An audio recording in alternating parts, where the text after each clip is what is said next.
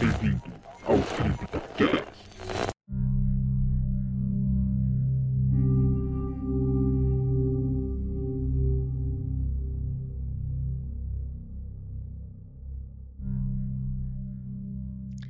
Olá novamente, amigos ouvintes do Zona Sombria, e sejam bem-vindos a mais um CryptoCast. Aqui é a Larissa e as plantas podem derrotar os zumbis.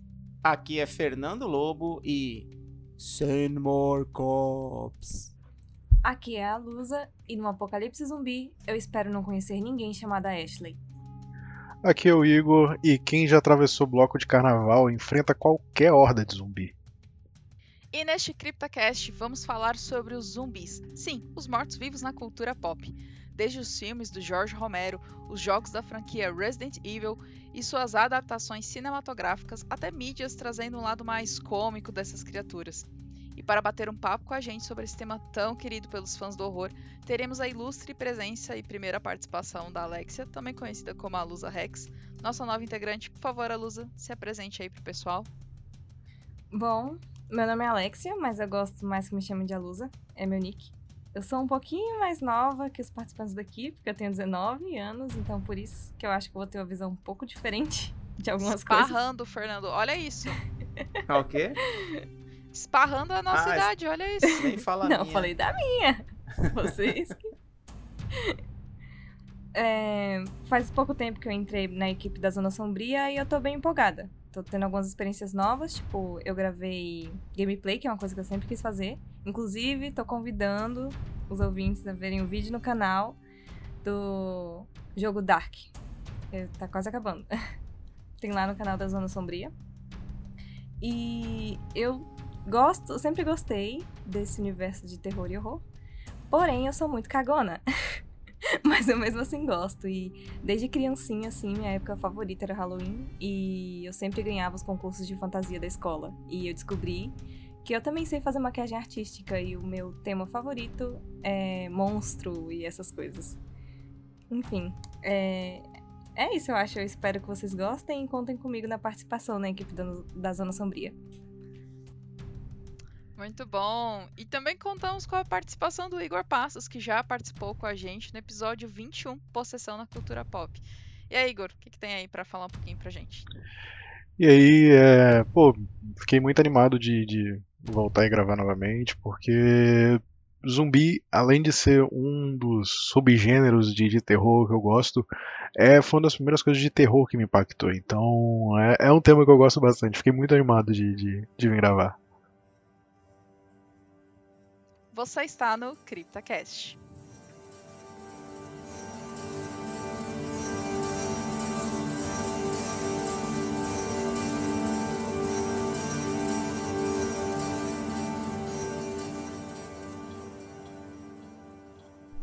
A ideia de mortos-vivos, como conhecemos hoje, começou dentro de um contexto sobrenatural e histórico.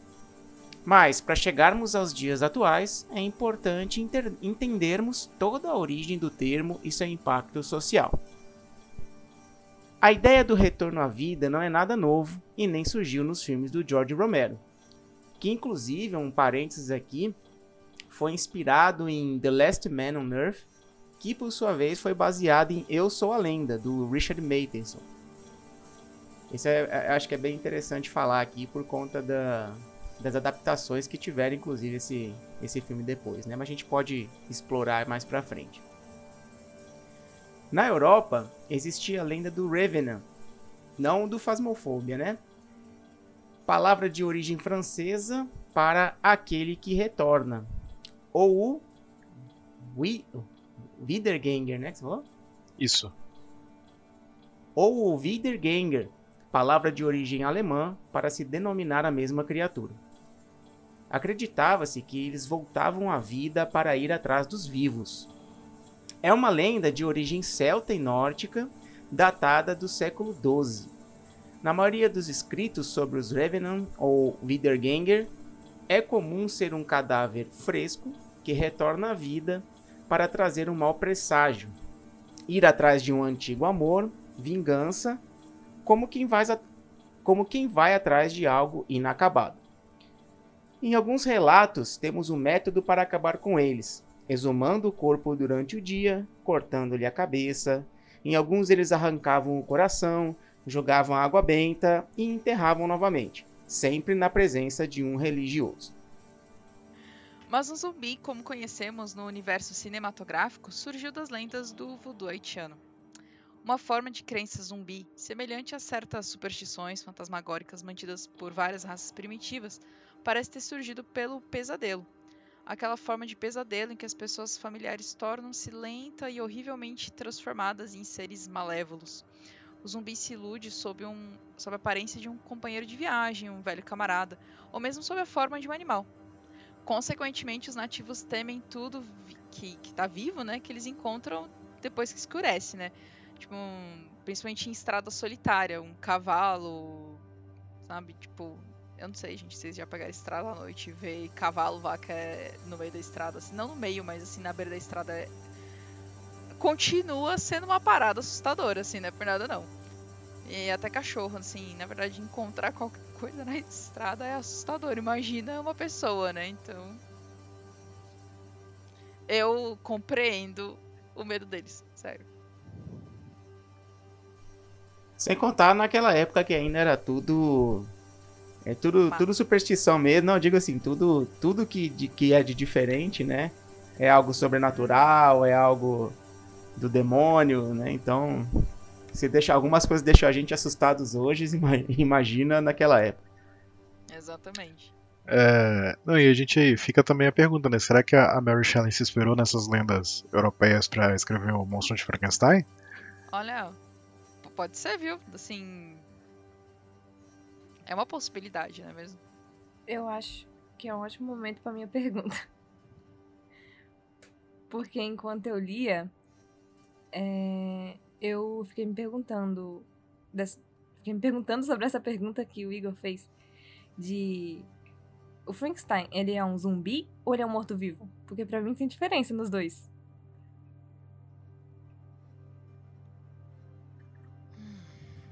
Eu acho que o Frankenstein seria um mortos-vivos. Porque ele, ele não é um, um, um, um único, uma, uma única é... pessoa, né? Ele é uma junção de partes de pessoas, né, para acontecer o, o, Frank, o monstro de Frankenstein, na verdade, né? É, Frankenstein é o é o cientista, né?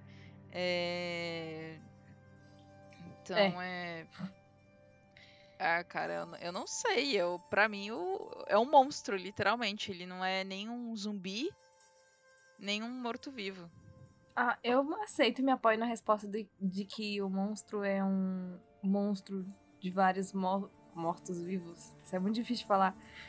É, é um ponto. Eu, eu, acho que a gente vai, vai falar um pouco aqui ainda, mas é porque atualmente, quando a gente pensa em zumbi, a gente pensa só daquele morto-vivo que volta mesmo e quer comer carne humana, né?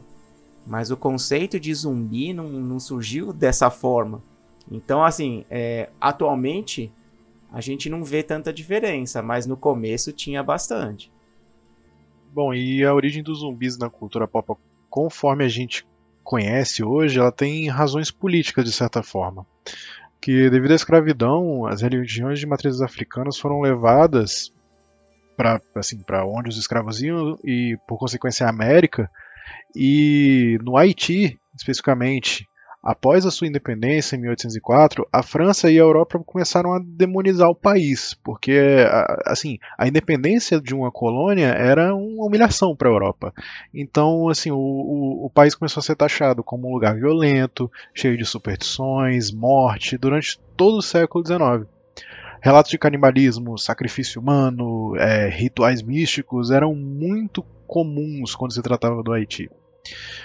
No começo do século XX, os Estados Unidos ocupam o Haiti porque é isso que os Estados Unidos fazem, né?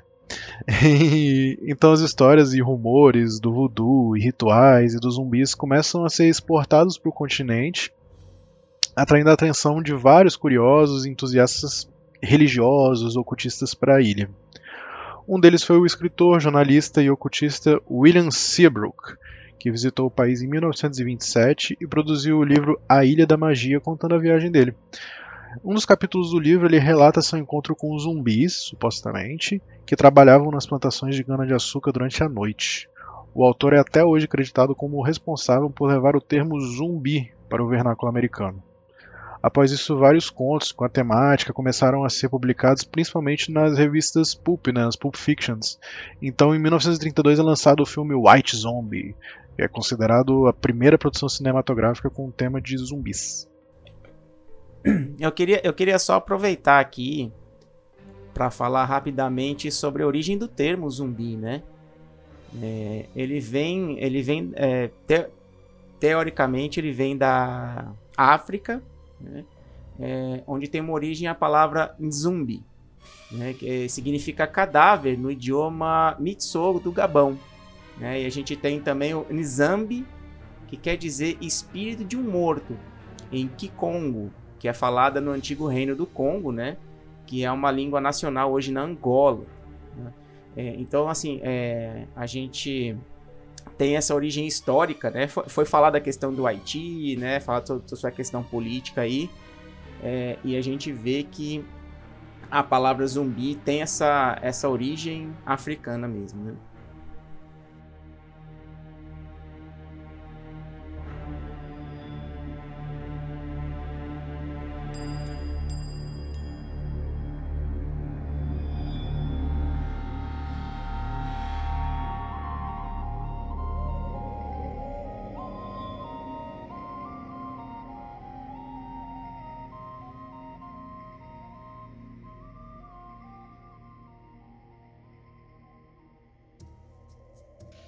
Show, gente. E após o White Zombie, entre os anos de 1930 e 1960 surgiram alguns filmes com tema, né, como O Rei dos Zumbis de 1941, A Morta Viva de 1943 e Epidemia Zumbis de 1966.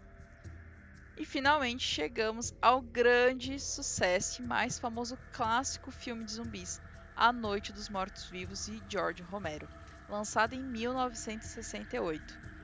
Após esse sucesso estrondoso, Romero continuou trabalhando com o tema, se tornando o pai do zumbi moderno, lançando outros filmes como Despertar dos Mortos de 1978, Dia dos Mortos de 1985, Terra dos Mortos de 2005, Diário dos Mortos de 2007 e A Ilha dos Mortos de 2009. E, infelizmente, George Romero nos deixou em 2017, se não me engano. Sim, em 2017, o George Romero passou dessa para melhor. Infelizmente. Mas até hoje ainda fazem filmes é, inspirados nos filmes do George Romero como uma homenagem é, em memória. Em, é, querendo ou não, o, o, George Romero ele mudou a forma como nós vemos zumbis hoje no cinema, em, em diversas mídias.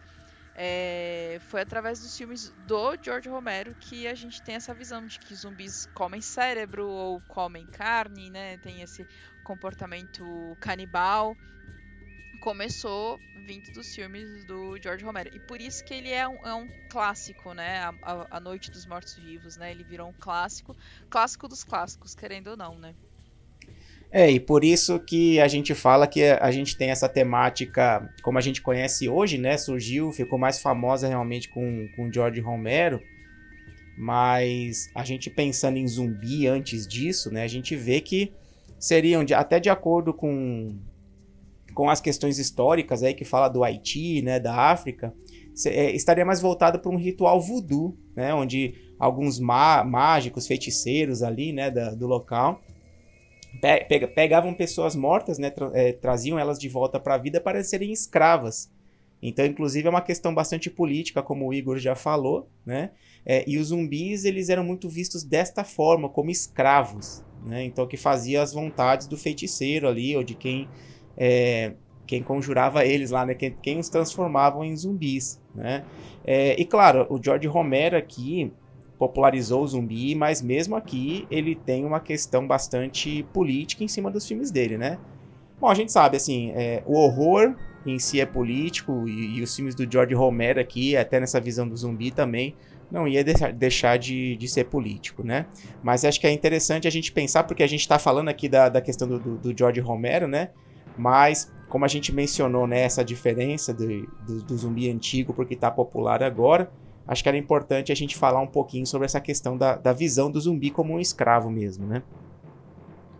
Exatamente. É, é com os filmes do o George Romero, ele tem é um divisor de águas, né? Porque a, até então a gente tinha os zumbis é, sobrenaturais, os zumbis do, do misticismo, zumbis que vêm de, de feitiço, de magia, do voodoo. E a partir dos filmes do George Romero, a gente tem o zumbi que ele vem de. É, ele vem do. É, de, um, de um fator muito mais é, biológico, né? Então é ele começa a ter essa divisão, essa esse marco, né, querendo ou não. Então ele divide, né, então entre os zumbis, os zumbis mágicos e os zumbis biológicos, né, vamos assim colocar. Vocês sabem aquela eu esqueci a frase, mas é quando dizem que a, as obras que uma pessoa faz é, dão vida a ela mesmo depois de morta? Vocês estavam comentando que até hoje tem filmes inspirados nos filmes do George Romero. E eu achei muito irônico, porque é justamente de zumbi, tipo, morto-vivo. E ele deixou, deixou o nome aí, né? As obras é, dele, é, é as obras dele. dele mantêm ele vivo, mesmo morto, vivo. eu, eu, achei super irônico. Uh, eu tinha que comentar. Só um adendo naquela fala do, do Fernando sobre o tom político na, na, nas obras do George Romero. O A Noite dos Mortos-Vivos é o primeiro filme de terror que tem um negro como protagonista. Isso também é, é, é mais um, um checkzinho na, na, na lista de, de, de, valores que carregam a obra do, do George Romero. É, e, e, a gente tem, assim, falando também, né, com relação ao, ao, aos filmes do, do George Romero, né, o, o, o Dawn of the Dead, né, a Madrugada dos Mortos, ele se passa num shopping center, né? E é justamente uma crítica nesse ponto também ao consumismo que já vinha é, naquela época, né? Então a gente vê que fala muito sobre os zumbis e tudo, né? Mas o, os filmes dele têm muito essa crítica social e política, né? Inclusive, gente, aproveitando o gancho de horror e política, leiam, fica como indicação, a, a, indicação no meio do episódio mesmo, fica como indicação o livro Horror Nor, da Robin R. É, para vocês pesquisarem, é da Dark Side. Aí a, a Publi, Dark Side, patrocina a gente. patrocina...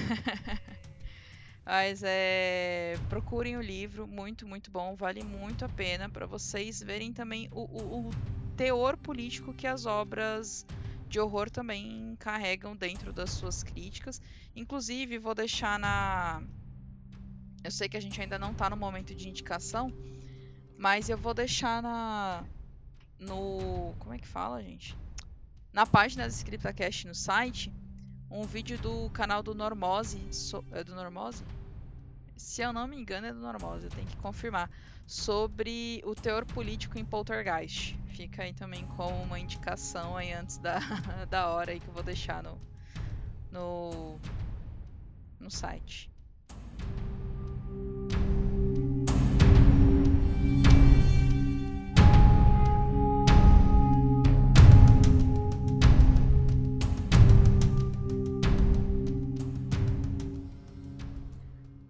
Com todo o sucesso que o tema trouxe, outros diretores aproveitaram para lançar seus filmes com o tema Zumbis do Mal, de 1973, Pavor na Cidade dos Zumbis, de 1980, A Noite do Cometa, de 1984, A Volta dos Mortos-Vivos, de 1985, A Maldição dos Mortos-Vivos, de 88, remake de A Noite dos Mortos-Vivos, de 90 e Fome Animal, de 92.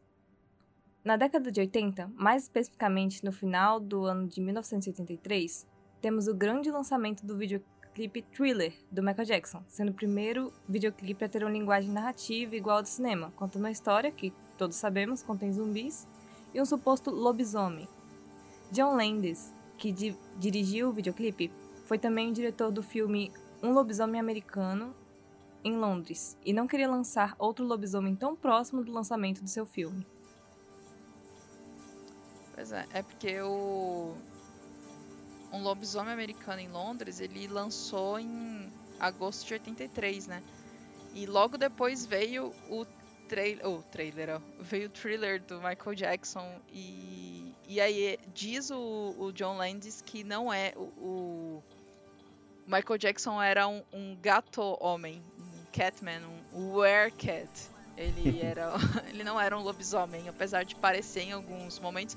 Mas se vocês assistirem o videoclipe novamente, vocês vão ver que ele realmente parece Sim. um gato, né? No caso, Eu achava né? que, como eu, eu fiquei impressionada de descobrir que foi lançado em 1983, o thriller, porque eu assistia quando era criancinha, tipo.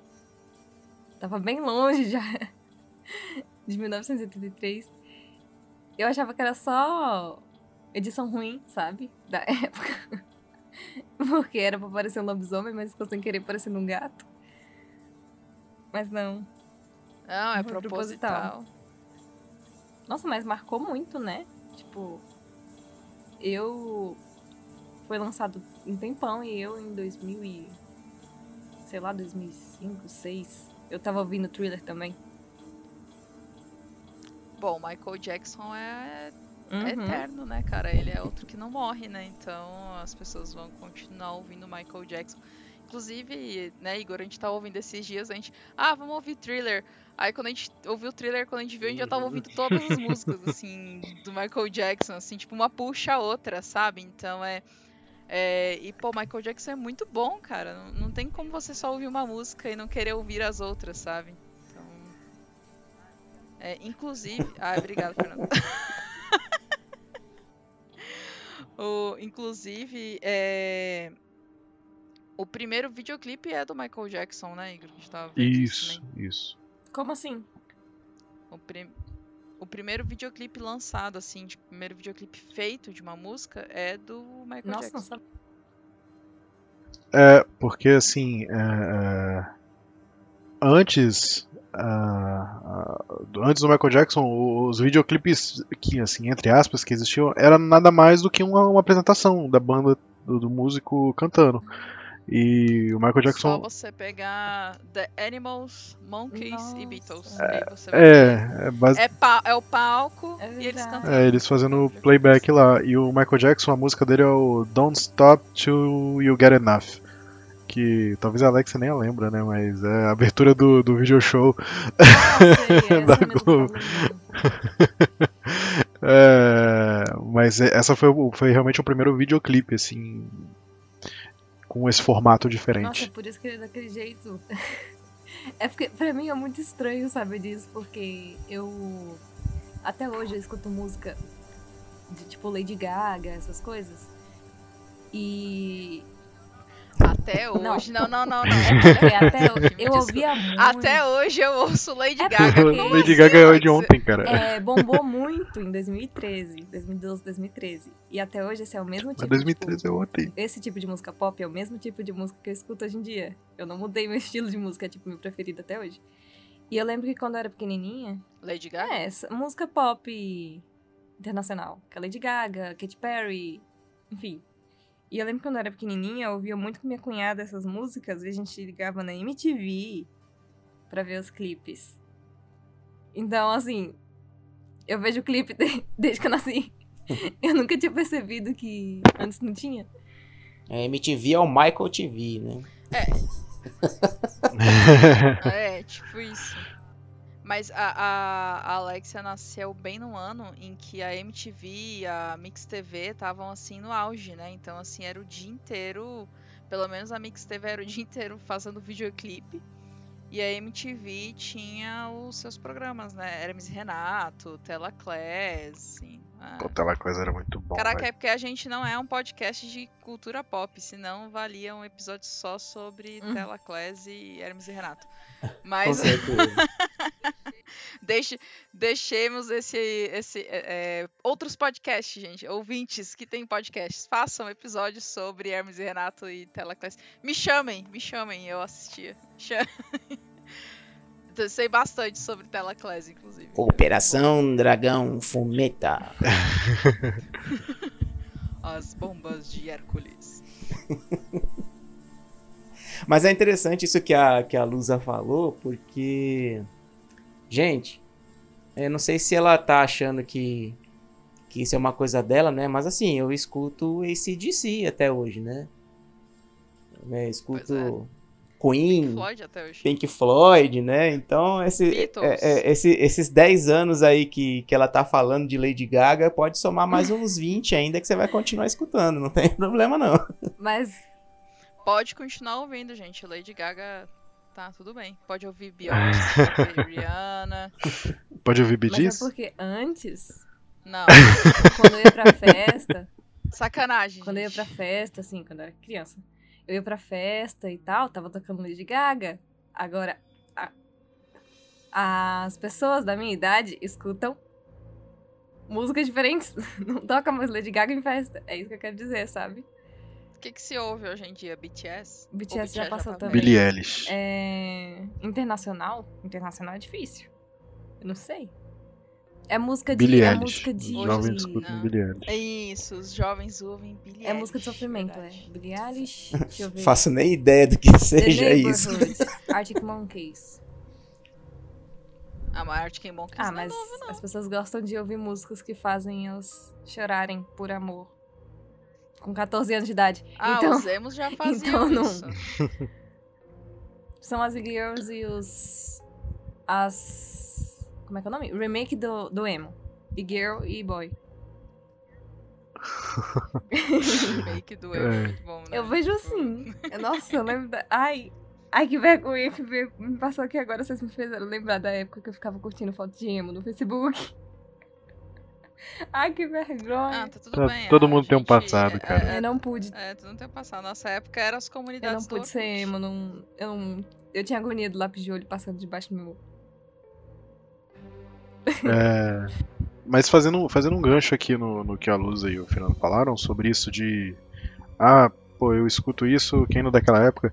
É, os zumbis também tem um pouco disso, porque se a gente parar pra pensar em, em produções de horror e, e terror, a gente tem certos subgêneros ou, ou- ou- Como é que eu posso explicar? Por exemplo, era muito comum na década de, de sei lá, de 40, 50 você ter filmes de terror de, de monstros gigantes. A- Mosca, por exemplo, é, é um filme de terror.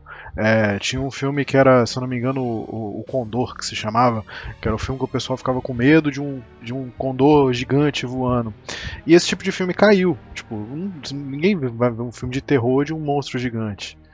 E é engraçado porque os zumbis, eles permanecem na cultura pop. É, é, é, por mais que mude o formato, mude a narrativa, eles continuam. Eu, eu acho que é, faz um paralelo interessante com essa questão de, de música, de, de que bandas que continuam, que artistas que continuam.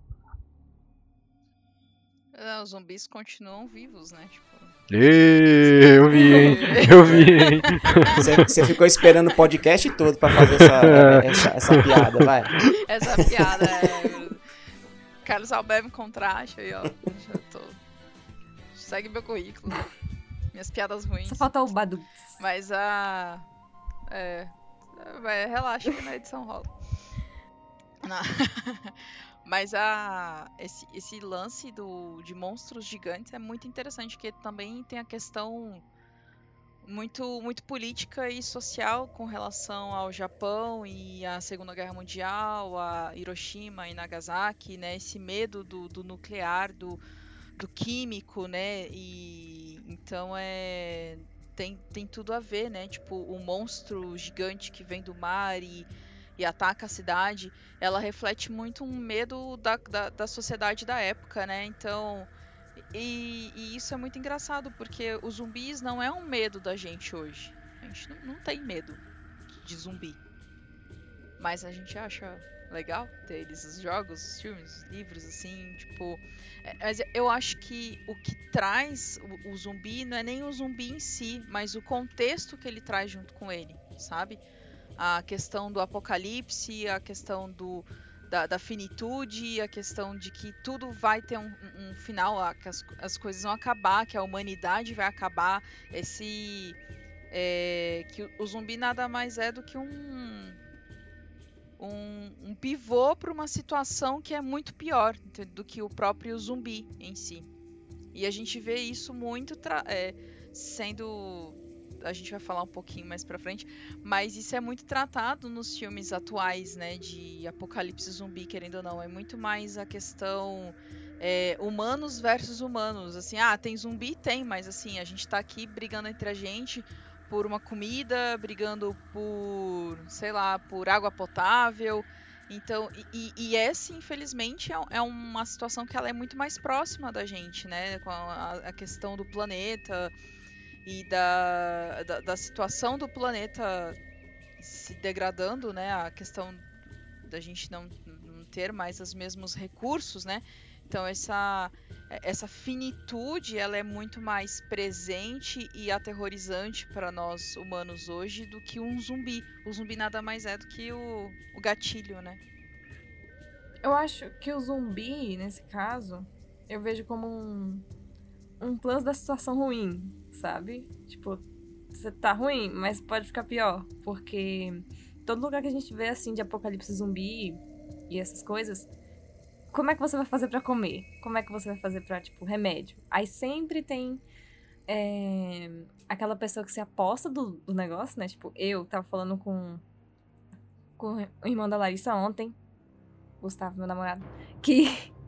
que é, se eu acho que se acontecesse apocalipse zumbi, eu daria um jeito de tipo pegar para mim, ó, farmácia e posto de gasolina. Pegar, pegar pra, mim, pra mim, entendeu? Já sabem, né, gente? A Alexia vai ser a, a dona das farmácias e Não, postos de gasolina no apocalipse zumbi. Segue meu raciocínio, é um bom raciocínio, eu acho. Deve ter algum furo, mas não tentem achar, por favor. É, porque Aí eu teria remédio, e as pessoas iam precisar de remédio. E o posto de gasolina é pra conseguir em outras redes de farmácia, né? Pra conseguir mais remédio, né? Porque o estoque vai acabar. Só que para ser uma pessoa justa, né? Porque no, nos filmes, essas coisas, a gente sempre vê a pessoa cobrando super caro e tal. Eu falei, ah, em troca de comida, por exemplo, porque eu precisaria comer. Ou algo assim, sabe? Eu já teria medicamento e comida. E locomoção, né? Com um posto de gasolina. Então, eu, eu pensando numa situação super. Gente, eu crio cenários imensos para pensar numa coisinha que eu quero fazer. Mas foi isso que eu pensei ontem. Eu acho que a situação. O que eu queria dizer com isso? A situação ruim é você pensar, meu Deus, como eu vou comer, como é que eu vou me cuidar, como é que eu vou. Ainda tem gente que, tipo, se me morder, eu vou morrer. Não. Ao mesmo tempo não morrendo. O que, que eu vou fazer?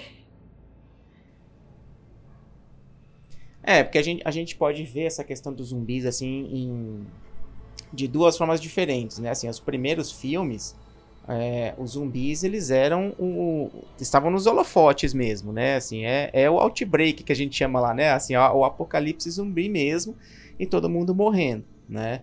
É, essa, essas outras obras aí, essa visão que vocês trouxeram já é justamente essa essa visão assim de como seria uma sociedade, né? Como que seria o comportamento dos humanos num apocalipse zumbi ou depois do, do apocalipse zumbi aí, né? Então assim, é, aí já os zumbis eles já saem é, do foco principal e se tornam na verdade assim um, um, motivo para aquela, aquela situação que está tá se querendo colocar na, nas obras, né? Então você pega obras aí como The Walking Dead, você pega o The Last of Us, né? Que assim, o, o, foco da história não são os zumbis, né? É, é o que aconteceu com a humanidade depois disso.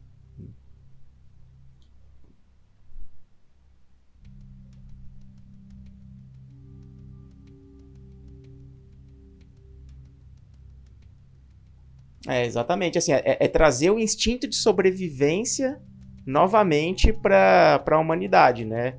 Porque a sociedade deixa esse instinto mais adormecido, mas a partir do momento em que a sociedade deixa de existir, o instinto de sobrevivência dos seres humanos eles são confrontados é, com muito mais força, né? E é isso que é baseado essas obras. Exatamente. E, e, esse ponto, tanto que o Fernando e o Igor trouxeram dos filmes de terror abordarem medos humanos, é, ele vai estar presente em quase todos os filmes de terror que a gente vai pegar para assistir, né, filmes, livros, assim, É... Se a gente lembrar do It Follows. Cara, It Follows é um filme fantástico, assim, fica também como indicação no meio do episódio. É... E ele tem todo um paralelo com doenças sexualmente transmissíveis. Então, assim, é um filme incrível, muito bom. Dá uma atenção o filme inteiro. E, e é um medo real, é um medo que as pessoas, por mais que hoje ainda exista. É, ainda, é, por mais que hoje já existam as pessoas já, já tenham mais acesso à informação, né? Tipo, a gente não tá mais na década de 80, onde teve o boom, né, das DSTs, mas é, ainda é um medo. E, e, e bom que é um medo. que continua, né? Mas é... é... As pessoas têm que ter medo mesmo, pô.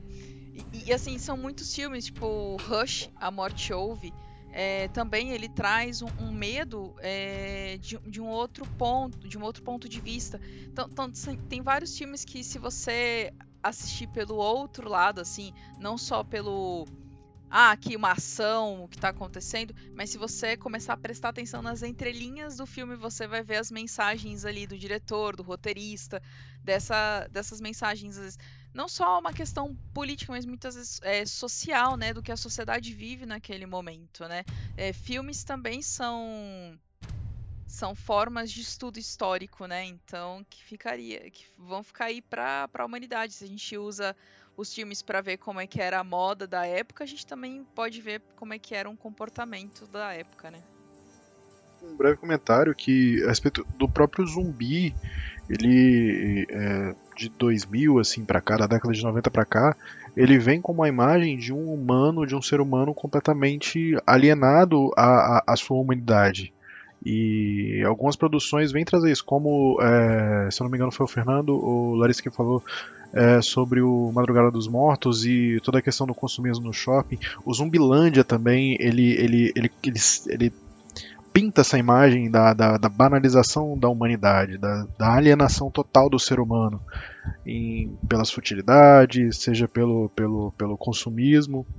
E isso é bem legal, porque o zumbi ele para de ser simplesmente um, um, um agente, né? E ele passa a ser um, um reflexo de, de, de, do, de quando o ser humano perde tudo, o que, que ele se torna.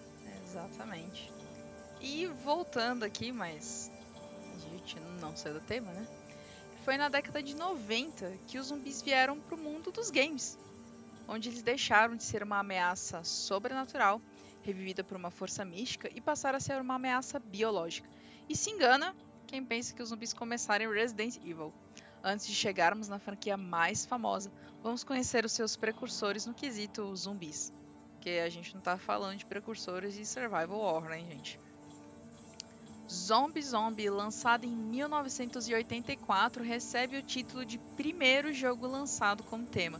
Lançado para o ZX Spectrum, agora acho que deve ser ZX Spectrum, né? Que era um PC de 8 bits possuindo apenas dois canais de som. É só uma, uma pequena adenda aqui, gente. Se vocês quiserem entender um pouquinho mais sobre canais de som, como é que funcionava assim, é bem superficial, mas vale muito a pena. O nosso CryptoCast 34, a música em filmes e jogos de terror. A gente trouxe uma galera gabaritada em música, então vale a pena ouvir. Conferem lá.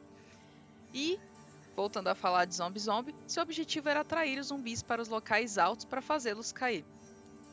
Também em 1984 foram lançados Realm of Impossibility da Bram e Entomber da Western Technologies, ambos para o Atari também com temática de zumbi, né, gente? Assim, mantendo aqui o tema. Ghost and Goblins, lançado em 1985, foi desenvolvido pela Capcom. Tinha como um dos inimigos do jogo os zumbis. Em 1993, a LucasArts lançou o jogo Zombies Ate My Neighbors, sendo publicado pela nossa querida, né? Querida, né, Fernanda? Nossa querida. Ah, eu amo, eu amo a Konami. Ai, nossa, amamos a Konami. Para Super Nintendo, eles Nele controlamos Zack ou Julie para salvar os seus vizinhos de uma ameaça zumbi. O jogo conta. É, é, o jogo conta. Tipo, você pode jogar de dois, né?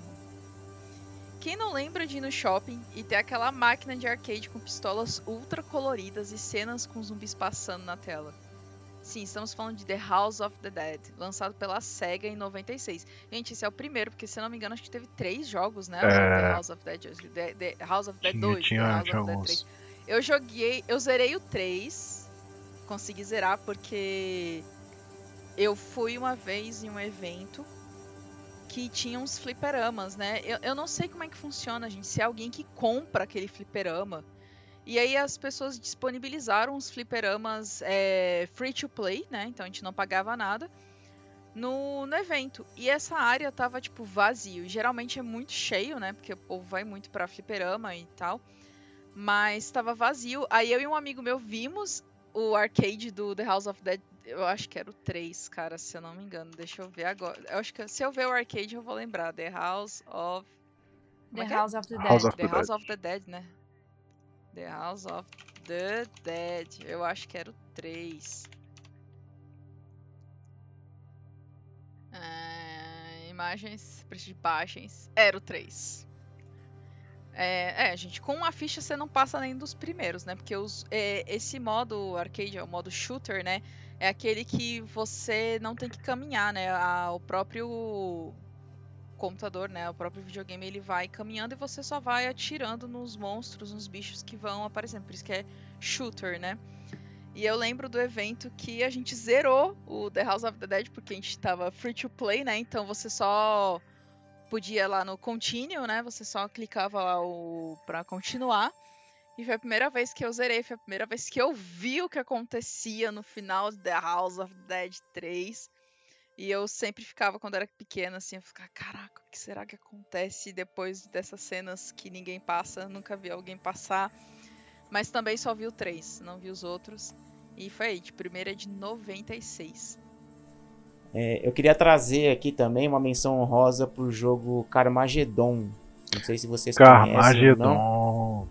Pô. Carmageddon ele é um jogo bem polêmico porque Aham. você joga como um motorista, né, dirigindo, dirigindo um carro e seu objetivo é atropelar as pessoas no mapa, né, e você ganha pontos por isso. É claro, o jogo virou muito polêmico, né, foi proibido em vários países por conta disso e uma forma deles conseguirem é, maquiar essa, essa polêmica, né, foi justamente transformando os pedestres do jogo em zumbis. Então você, na verdade, é, ao invés de atropelar pessoas mesmo, né, que, tra- que trazia toda essa controvérsia, você passou a atropelar zumbis dentro do jogo. O que acabava sendo um negócio um pouco mais tranquilo, né? Porque, bom, afinal de contas, estamos falando de zumbis, são seres que já morreram e tá, tá se fazendo um, um bem para a sociedade, vamos dizer assim, né? Atropelando Fazendo um zumbis. favor aqui. É. então vale essa menção honrosa aí do Carmageddon. E fica como indicação o nosso CryptoCast 27 sobre jogos de terror polêmicos, hein? Aproveitar que o Fernando falou de um jogo polêmico. Fica aí Pois a é. indicação. Antes da Larissa continuar, eu acho que eu vi esse jogo que ela falou. O. Como é que é o nome? The House of the Dead. House of the Dead? No. Aqui em Brasília, no Park Shopping. É... eu Esqueci o nome do lugar. Hot Zone. No Hot Zone tem. Ou tinha, pelo menos. Mas eu nunca joguei. Só que eu, eu lembrei, assim, de eu vendo, achando super legal a, a imagem da tela, assim, um monte de zumbi vindo. Mas eu nunca joguei, porque as coisas no Hot Zone são muito caras. Geralmente só entro lá pra ver. então. Eu quase não jogo nada lá. Hoje deve ter, né? Emulador, deve ter como você jogar no, É. no PC, mas assim. É, eu ficava impressionada quando a galera ia jogar. Eu falava, ai meu Deus, eu preciso assistir Ah, as é? pessoas jogando, porque eu preciso saber E o que, que, que acontece? depois da Só falou que descobriu, mas não falou o que acontece. Ai, cara, no finalzinho, é, você enfrenta um, um zumbi que ele fica meio que pendurado, sabe? Uhum. Ele, ele tem várias, assim, os chefes, né? o- esses boss desses jogos shooters, eles têm fases, né? Tipo, você derrota a primeira parte dele, aí depois você derrota a segunda parte, depois você derrota a terceira parte pra você continuar, sabe? Tipo, então cada fase tinha um, um chefe que tinha três fases, assim. Esses jogos de, de tiro, em geral, esses shooters, eles são muito assim, aquele. Gente, aquele jogo novo de tiro futurista, gente, ficção científica, que a menina morre e não morre, e cada vez que você morre, você volta pro lugar e. Ai, gente, é recente esse jogo. Morre, não Alex, o morre. Gustavo comprou, que jogo é esse? Morre, não morre, volta pro lugar. É, ela volta, pro... ela fica vendo ela mesma morta e. Caraca, gente, qual é o nome do jogo? Os ouvintes devem já estar falando o nome, mas. Ai. Jogos de ficção científica recente. Cara, não Você tá falando do Ai, Beyond, não- Beyond Two tenho. Souls? Não, é um jogo novo. Do Play 5. Re- Returnal? Returnal. Returnal, obrigada, Fernanda. Ai, valeu. Mas o no Returnal você tem os, o- os boss de cada de cada bioma, né? Porque na verdade as fases são os biomas.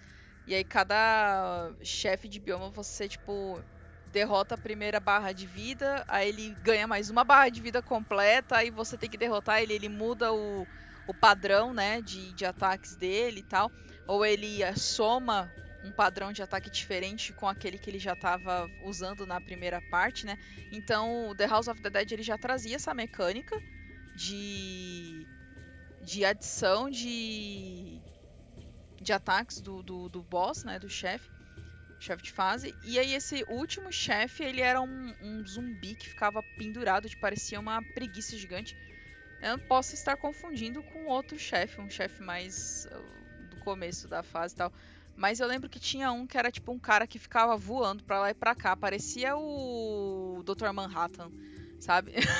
É, parecia mesmo, Dr. Manhattan. Tipo, você atirava o Dr. Manhattan.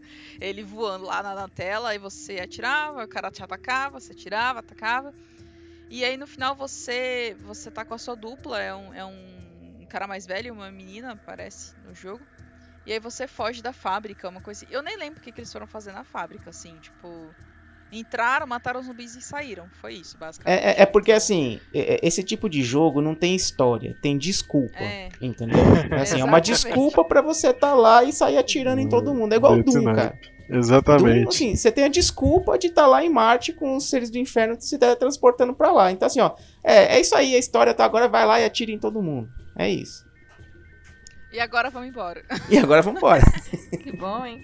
Mas, no mesmo ano, em 1996, nós tivemos o lançamento de Resident Evil, sendo o jogo que popularizou os zumbis, gente. Assim, é, tanto que muita gente acha que Resident Evil foi o primeiro jogo, né, de, de Eu zumbis, achava. né? E eu coloquei aqui, mas tá, tá errado esse aqui, né? Não, não foi no Resident Evil que surgiu o Survival Horror, né, Fernando? A gente acho que já falou sobre Ele- isso. é, na verdade, a gente já falou, ah, o, o Resident Evil, ele popularizou o gênero, né? É, Mas ele não foi o. Não, foi o, zumbi, o- é, popularizou o gênero. não foi o, o precursor, vamos dizer assim. Não foi ele que iniciou o gênero, ele popularizou. Isso, obrigada. E, cara, o que falar de Resident Evil, a franquia que faz sucesso até hoje?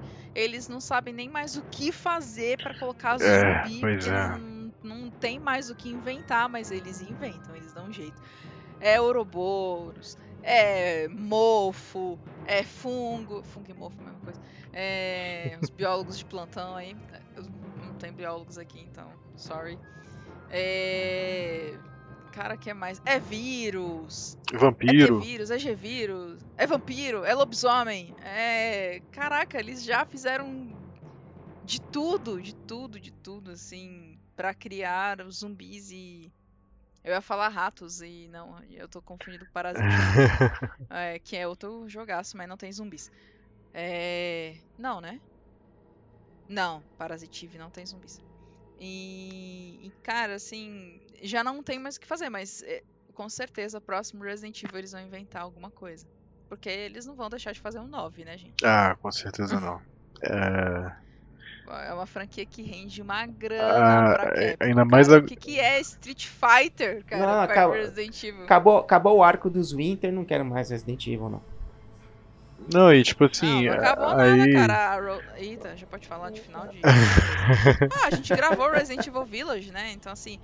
Alerta, alerta. Então, gente, aqui é um spoiler. Ah, bom, finalzinho de Resident Evil Village. Eu vou falar muito rápido para as pessoas poderem cortar essa parte aqui. É, no finalzinho tem lá. o- Pode ser que o Itami apareça e. E é isso, então. Mas, ele- é, mas a Capcom disse que vai encerrar o arco dos Winter com essa DLC da- do Shadows of Rose. Ai, vai ter DLC? Não só vai ter, como tá saindo daqui uns 10 dias. Nossa. Datando, datando o episódio.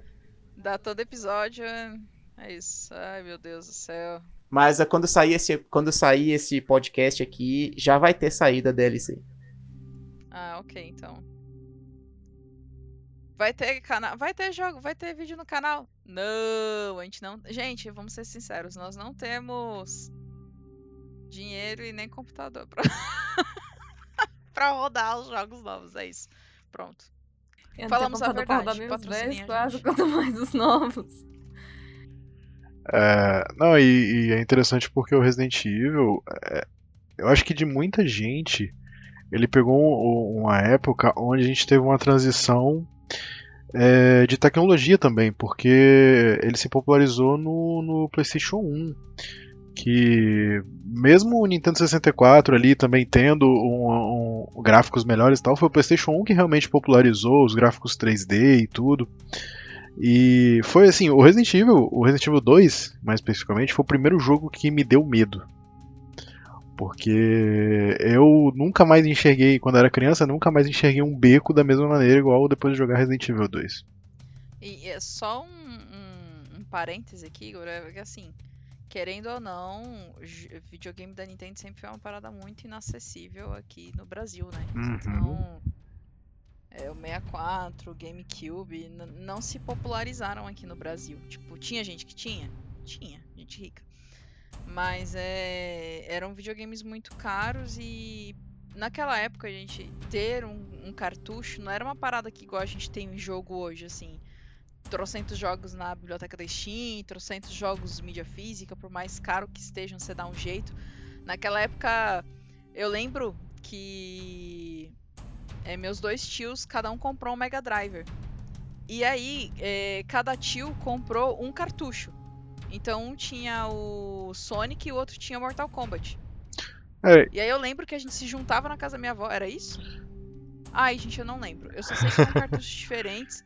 E a gente se juntava na casa da minha avó pra jogar, entendeu? Porque não dava pra todo mundo, para ter todo mundo os vários cartuchos. Então, cada um Uhum. tinha um, a gente juntava. Pronto, ó, eu trouxe o Oh. cartucho. Ah, eu também trouxe. Tipo, Não, e, e ou ir pra. locadora, né? Locadora. A gente tinha locadora de isso. jogos também. A que- famosa era da, da, da locadora de videogame. É, que você ficava puto da vida que você ia lá, escolhia um jogo e chegava o jogo era uma merda. Por enquanto eu vou. Não, que eu ficava puto era, era, era alugar um jogo pro final de semana, um jogo de RPG, deixar meu jogo salvo lá e quando eu ia alugar de novo, alguém tinha sobrescrito meu jogo. É, Isso aí dá raiva. Nossa. Por enquanto eu vou me abster da, da conversa. Vou esperar chegar. Era dessa época. É, mas tempos de ouro das locadoras, assim, tipo. E popularizou muitos jogos nessa época por conta das locadoras, né? Principalmente Sim. os jogos de luta, né? Como Street Fighter, Mortal- Mortal Kombat, Fatal Fury, The King of Fighters. Então, muitos jogos se popularizaram graças a- aos, aos, às locadoras. Mas voltando a falar de Resident Evil, isso que o Igor falou é muito real. Tipo, popularizou graças ao PlayStation e logo depois veio Resident Evil 2 e o maravilhoso, queridinho Resident Evil 3 Nemesis e o meu favorito Code Verônica. E, e logo depois veio Resident Evil 4 que ele aumentou, né? Tipo, a ele popularizou ainda mais a série. Porque Resident Evil já era popularzinho, mas entre os fãs, né? é, é, Resident Evil 4, né? Não, o 4 é, né? Mas assim, querendo ou não, ele popularizou o a franquia. Sim, sim, com porque certeza. Resident Evil só alcançava gente que era fã de survival horror. Era gente que jogava Silent Hill, porque a gente não pode de- ter um episódio sem citar Silent Hill. É, então, eram pessoas que tipo, jogavam jogos muito específicos, era, era de nicho, né? E, e a partir de Resident Evil 4, você alcança um público que antes não alcançava e que continua alcançando mais e mais público. E, e hoje tá aí a, a explosão, a franquia que é, né? Tipo, é, querendo ou não, eu a gente consegue identificar é, diversos estilos de jogos em uma única gameplay, né? Em um, um, único jogo. Você consegue jogar de stealth, você consegue jogar de, é, de shooter, de é, como é que fala? Assim, por meia ação. Aí ele traz ali um pouquinho de terror. O próprio, a gente falou muito isso no nosso CryptoCast. Foi o passado, não é o passado, que a gente já gravou alguns anos depois. no CryptoCast 36 sobre Resident Evil Village, eu e o Fernando falou bastante sobre isso, gente. Então vão lá ouvir. A gente tá indicando muitos CryptoCasts, é isso. É, mas a gente falou justamente sobre isso, como o 8, ele, cada fase ele vai atender um jogador diferente. Então, é, e Resident Evil conseguiu abraçar é, diversos tipos de jogadores, não só os fãs de survival horror, mas os fãs de ação, os fãs de tiro, é, então é os fãs de puzzle, né? Porque todo Resident Evil tem que ter puzzles, então, senão não é Resident Evil, querendo ou não. Então, Resident Evil meio que é, democratizou o acesso ao survival horror, né? Pra gente que é fã de survival horror, ele perdeu muito de survival horror, mas a gente também tem que dar os créditos de que ele popularizou o, o gênero e, e, pô, a franquia explodiu, né? Então, a gente não tem nem como não não não não falar é, falar que deu ruim, né? Na verdade deu muito bom. Né? É... Principalmente pra Capcom, né? Pros bolsos dos Não, eu lembro que na época assim, que do Resident Evil 4, eu lembro que, que o que a gente costumava comentar entre os amigos era que, tipo assim, é um excelente jogo, mas é um péssimo Resident Evil, porque a gente estava acostumado com, com aquele esquema do Resident Evil, de ser um survival horror, de ter elementos de survival horror, e o Resident Evil 4 ele veio com, com mais traços de, de jogo de ação e tal. Eu lembro que a minha reclamação, cara, olha, é, a gente costa pra cima, cai na cara mesmo. Eu reclamei na época do Resident Evil 4, eu, meu Deus, como eu vou conseguir jogar mexendo a câmera ao mesmo tempo Nossa. que o personagem? eu ficava assim, gente, isso é impossível, não tem como, cadê a câmera fixa? Não tem como jogar esse aqui de câmera fixa, onde eu só controlo o personagem sem controlar a câmera. Hoje em dia eu já tenho uma dificuldade enorme com jogos de câmera fixa, então é pra gente ver como as as coisas mudam, né? Então é é isso, né? Eu falei tão mal de Resident Evil 4 Joguei? Não, gente, não gosto. Acho. Né? Joguei muito pouco Resident Evil 4. Joguei mais o, o 3, o Nemesis. O original, não o remake. E o Code Verônica, né? São os que eu mais joguei e são os meus favoritos, inclusive. Eu não. Eu não joguei Resident Evil, mas meu irmão, ele jogava no Play 2. Foi o primeiro contato que eu tive com o Resident Evil. Foi quando sei lá, tinha 3, 4 anos, sei lá. E ele jogava no Play 2 e eu ficava olhando ele jogar. Então, assim, se você me mostrar os personagens, quando, quando eu era mais nova, se você me mostrasse, sabia de onde era. Hoje em dia eu conheço um, pouco, um pouquinho mais, né? Mas esse foi meu contato com Resident Evil. Hoje eu sei algumas coisas. Mas relaxa que participando aqui do Zona Sombria você vai acabar sabendo de mais coisas de Resident Evil. Não, Resident Evil e Silent Sim. Hill já, já descobri que eu vou saber de tudo. e Fatal Frame também, pode, pode pôr na conta.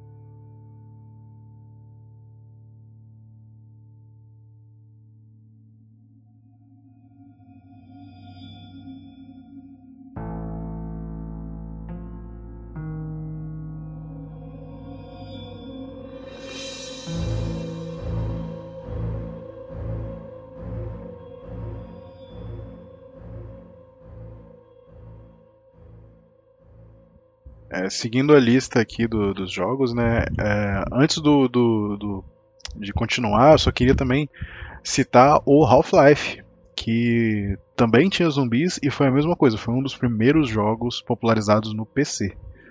É, então o zumbi tá aí também no, no Half-Life com mais um, um, um Active Man ali. Zum- Zumbi tá em Ah, tudo, Fernando. gente. Tá em tudo. Fernando, você jogava bastante Half-Life, né? Oi? Você jogava bastante Half-Life? Era você? Joguei Half-Life, Half-Life 2. Pô, Joguei, terminei os dois. Muito bom. Eu também jogava bastante Half-Life. Passei bastante tempo do jogo tentando abrir a primeira porta. Seguindo aqui, em 2005 teve o Cold Fear, que era um jogo que eu lembro que ele não foi tão popular assim. Eu cheguei a jogar ele, mas ele tinha um- um- uns elementos que não tinha nos outros jogos de você matar o zumbi e você ter que finalizar ele, pisar na cabeça dele, porque senão ele continuava te atacando. Ele tinha um elemento muito legal no jogo que, assim, o Cold Fear ele se passa num, num barco, né? Você vai investigar um, um barco abandonado, um navio. Russo. E o, o- como o mar balançava o navio, você tinha elementos de você ir sendo jogado de um lado para outro da câmera, do pro lado para outro da- do, do mapa, assim. Pela gravidade mesmo, e tinha elementos tipo assim de você jogar para um lado e a luz ir para o outro e você ter que ficar controlando isso. Era um jogo interessante, assim, tinha uns elementos que, que foram precursores para a época dele. E, pô, é é uma temática que só foi abordada, assim, tipo, navio e em Resident Evil Revelations, né? Mas, mesmo assim, é engraçado como não é uma parada tão popular, né? Tipo, e, e pensar que daria pra fazer tanta coisa de, de terror é, associada a navio abandonado, né? Navio que submerge.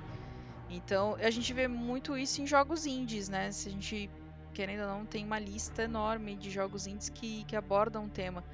Mas isso que o Igor falou do, do- do- dessas mecânicas do Cold Fear, né? Da luz, da, da gravidade, da- das ondas e tudo. Pô, isso aí é um prato cheio pra, para jogo de terror, cara. É, é incrível, né? Mas é, acho pouquíssimo abordado e veio só no. Apesar que no Resident Evil 7 também tem uma cena em navio, né? Mas assim, não é um navio em alto mar, então não, não conta. É um navio parado. Seguindo aqui, em 2006 a gente teve o Dead Rising, que o Dead Rising ele também mudou a abordagem eh, em relação aos jogos de zumbi, porque ele é basicamente um sandbox de zumbi, onde você pega qualquer tipo de coisa, literalmente, você pega... eh, eh, a maioria dos jogos, os primeiros, eles passavam dentro de shoppings, então você pegava, tipo, sei lá, uma placa que estava na frente do shopping e usava para bater nos zumbis, e você combinava os itens para criar armas. Realmente, é, é assim, era basicamente isso, era um sandbox de matar zumbi. Eu já joguei Basicamente, e e eu acho que era, era legal nesse ponto realmente, assim. Acho que o ponto alto do jogo era você, você criar suas armas ali, ver como é que elas funcionavam nos zumbis. Sim, sim, nossa, já tive vários episódios de estar estressado e jogar Dead Rising só pra ficar matando zumbi e desestressar.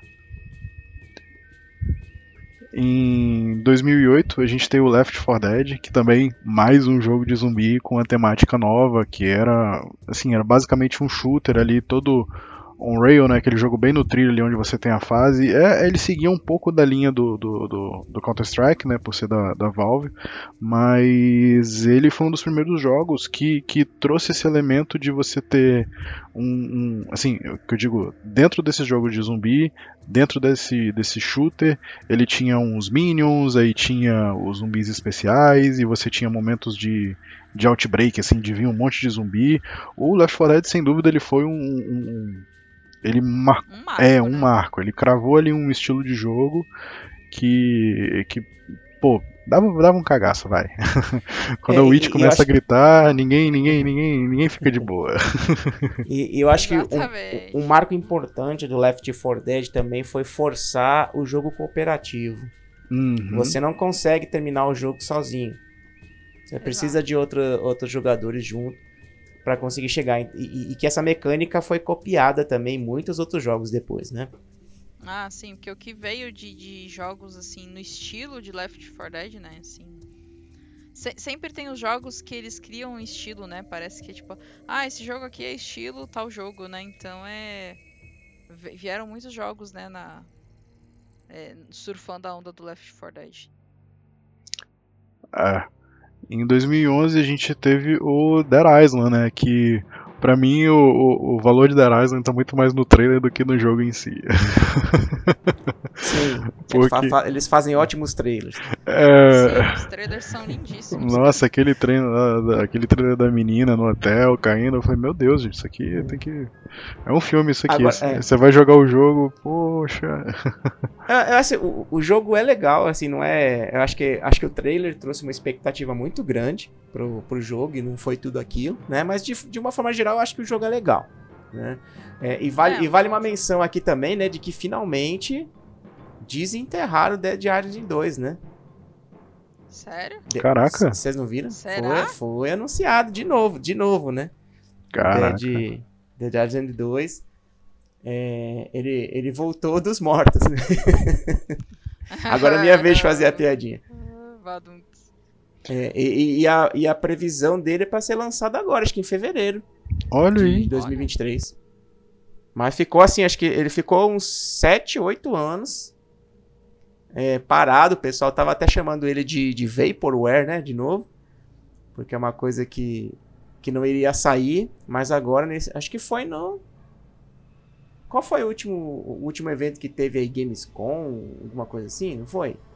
Foi, acho que teve uma Gamescom, mas teve outro aí, mais recente. É, mas acho que teve, acho que foi a Gamescom que teve que, que eles lançaram o, o, o trailer de novo. Ixi, agora eu fiquei na dúvida porque também teve o trailer sacaneando lá do, do Goat Simulator 3, né? Ma- Mas. É, acho não, acho que é outro trailer. Não, é outro trailer, sim, com certeza. Mas tá aí. Só pra- Dead Island 2 tá, tá vivo. Olha aí, gente. Caraca, isso é novidade, viu? Aguardemos. Espero que, que, É, que seja então, um bom jogo. aí, assim. Tipo, pô, os outros são legais, né? Então, Dead Island é um bom jogo. É, então assim, gente, Dead Island tá pra sair, então não perca a esperança do Silent Hill. É, eu espero que não. A esperança a gente nunca perde, né? É pré-requisito, né, pra ser fã de É, Silent com Hill. Com certeza. É, seguindo aqui, esse aqui eu fiquei surpreso em saber que ele é de 2013, o Project Zomboid, porque esse jogo hypou tem pouco tempo, né? É, eu também. Ele Pô, é um hypou. não, ele, é, é. É, ele hypou, depois ele caiu no esquecimento, depois ele hypou de novo. E agora tá no hype de novo por conta do multiplayer. Ah, Mas ele é um jogo já mais antigo, sim. E, é um jogo muito bom, viu? Muito bom. É, eu já vi umas gameplays aqui, eu achei, assim, o nível de detalhe em relação à, à mecânica do jogo, eu achei impressionante, cara. Sim, ele tem mecânica, tipo, se você tá sangrando, você tem um X tempo pra você é, se, tipo, estancar sangramento, a roupa que você que tá suja lá traz zumbis, então assim, tem muita coisa, muita coisa legal, assim, o jogo tem muitas mecânicas interessantíssimas pra pra quem gosta de survival e é um prato cheio. É, Uma coisa, uma coisa bem, bem interessante desse jogo, que é básico, ele não mostra o que tá atrás de você.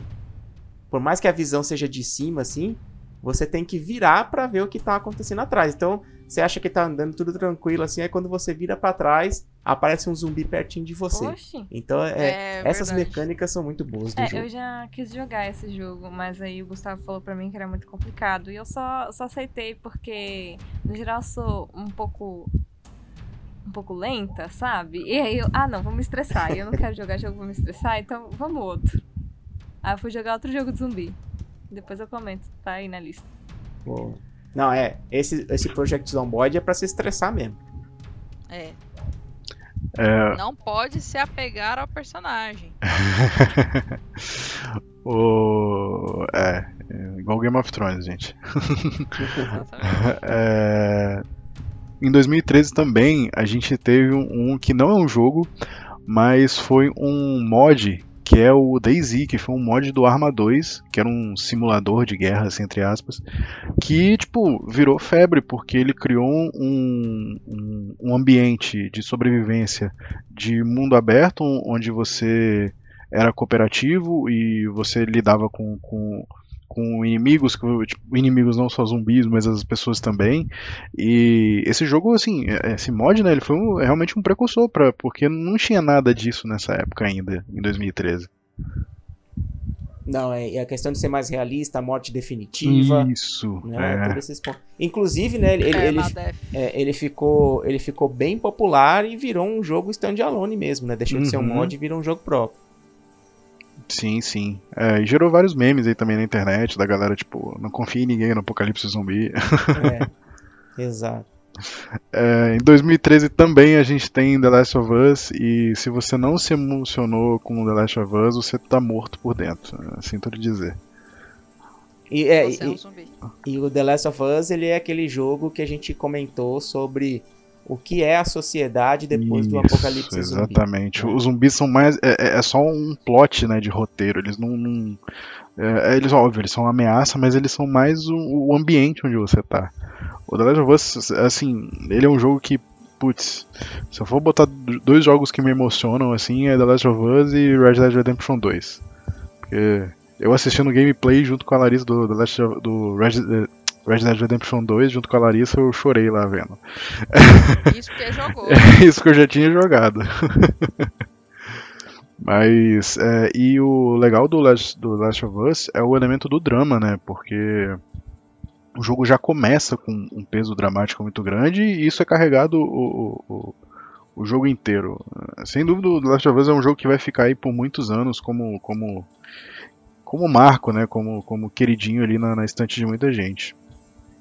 E ele foi um marco também na época, quando lançou pro Play 3, porque ele veio numa qualidade assim absurda na época. Tudo bem, gente, vocês vão ver hoje e vão, nossa, isso era qualidade absurda. Era. É verdade. Assim, era, era uma parada assim. Eu lembro que acho que começou, foi quando começou o 4K, se eu não me engano. Eu não lembro se foi o 4K ou se o YouTube começou a ter Ultra HD, uma coisa assim. Eu só lembro que os YouTubers que conseguiam lançar The Last of Us em altíssima qualidade eram os que mais tinham visualização, porque era uma parada assim surreal. Você assistiu a gameplay na, com aquele visual, aquele, Sim. eu, eu lembro que eu assisti assim, eu era achei boquiaberta. Eu falei, cara, olha esses gráficos, meu Deus, que jogo lindo, isso sim que é jogo. Sabe? Eu fiquei encantadíssima. Sim, E, se eu não me engano, ele lançou no final de 2013 pra 2014, né? Foi uma virada do ano, né? Foi Uhum. bem.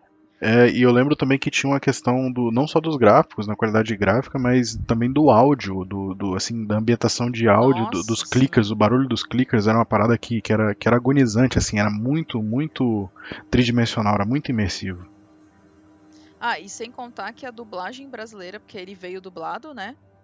É, que foi também uma parada é, totalmente nova, né? Vim um jogo dublado. Cara, a qualidade da dublagem de The Last of Us é surreal. É, é assim.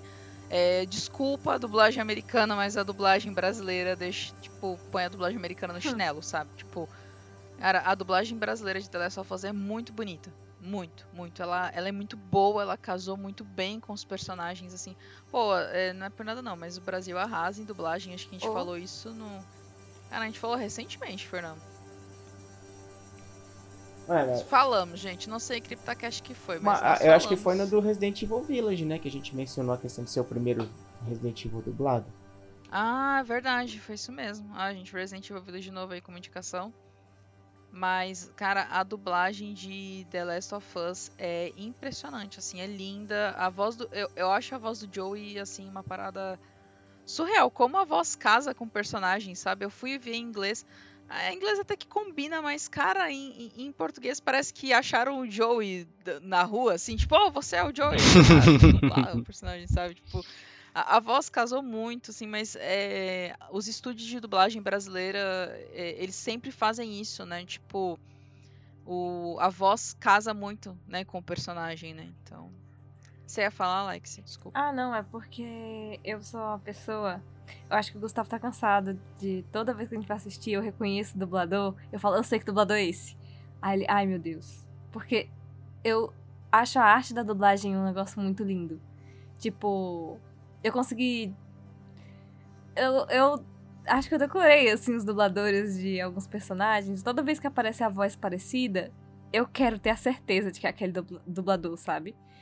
então, eu acho muito bonita a arte. Eu acho que a dublagem brasileira é uma coisa que eu acho muito assim, é uma coisa nossa, sabe? É que a gente não só não é só traduzido e dublado só. É, todos os dubladores falam que na dublagem brasileira mesmo tem esse negócio de manter o espírito do, do personagem, você tem que manter emoção no personagem. Então, pra pessoa se sentir ambientada com aquilo, você coloca coisas que são do, é, do ambiente, sabe? Tipo, como posso dizer? Ah, gíria, isso, Gírias, sabe? Regionalização. Tá dan- acho que é- é. Como é que é o nome daquele, daquele negócio do pinguim? Aquele filme do pinguim? Qual? Aquele que ele fala. Tá É, acho que é dando Tá dando onda. Taca a mãe pra ver se quica, Glenn. E tem uma parte Sim, que eles sim. falam. O- Tem que ser macho pra sentar no ovo, alguma coisa É assim. porque o, o, tá, o Tá Dando Onda é a versão atualizada do Yu Yu Hakusho, gente. Gente, Tipo, é. é aí, ó, nesse- dublagens no quesito da dublagem. Yu Yu Hakusho, o Dragon Ball, Mario, tinha um desenho do Mario também, que é muito engraçado as partes da dublagem. Esses eu acho muito. O Muito One bom. Punch Man mesmo, assim, acho que foi o anime mais recente que teve uma das melhores dublagens, assim, bem ao estilo de Yu Yu Hakusho. Nossa, Yu Yu Hakusho É, tem muito bom. muita marca de dublagem. Assim, muita. Muita. Esses marcos que chamam a atenção, né, na dublagem. É isso que eu quero dizer. Com certeza. É o que a É, gente fala, não é só tradução, né? É, é localização. Sim. é, exatamente. Tá. Isso. Você acaba entrando ali na história, sabe? Uma ambientação muito boa.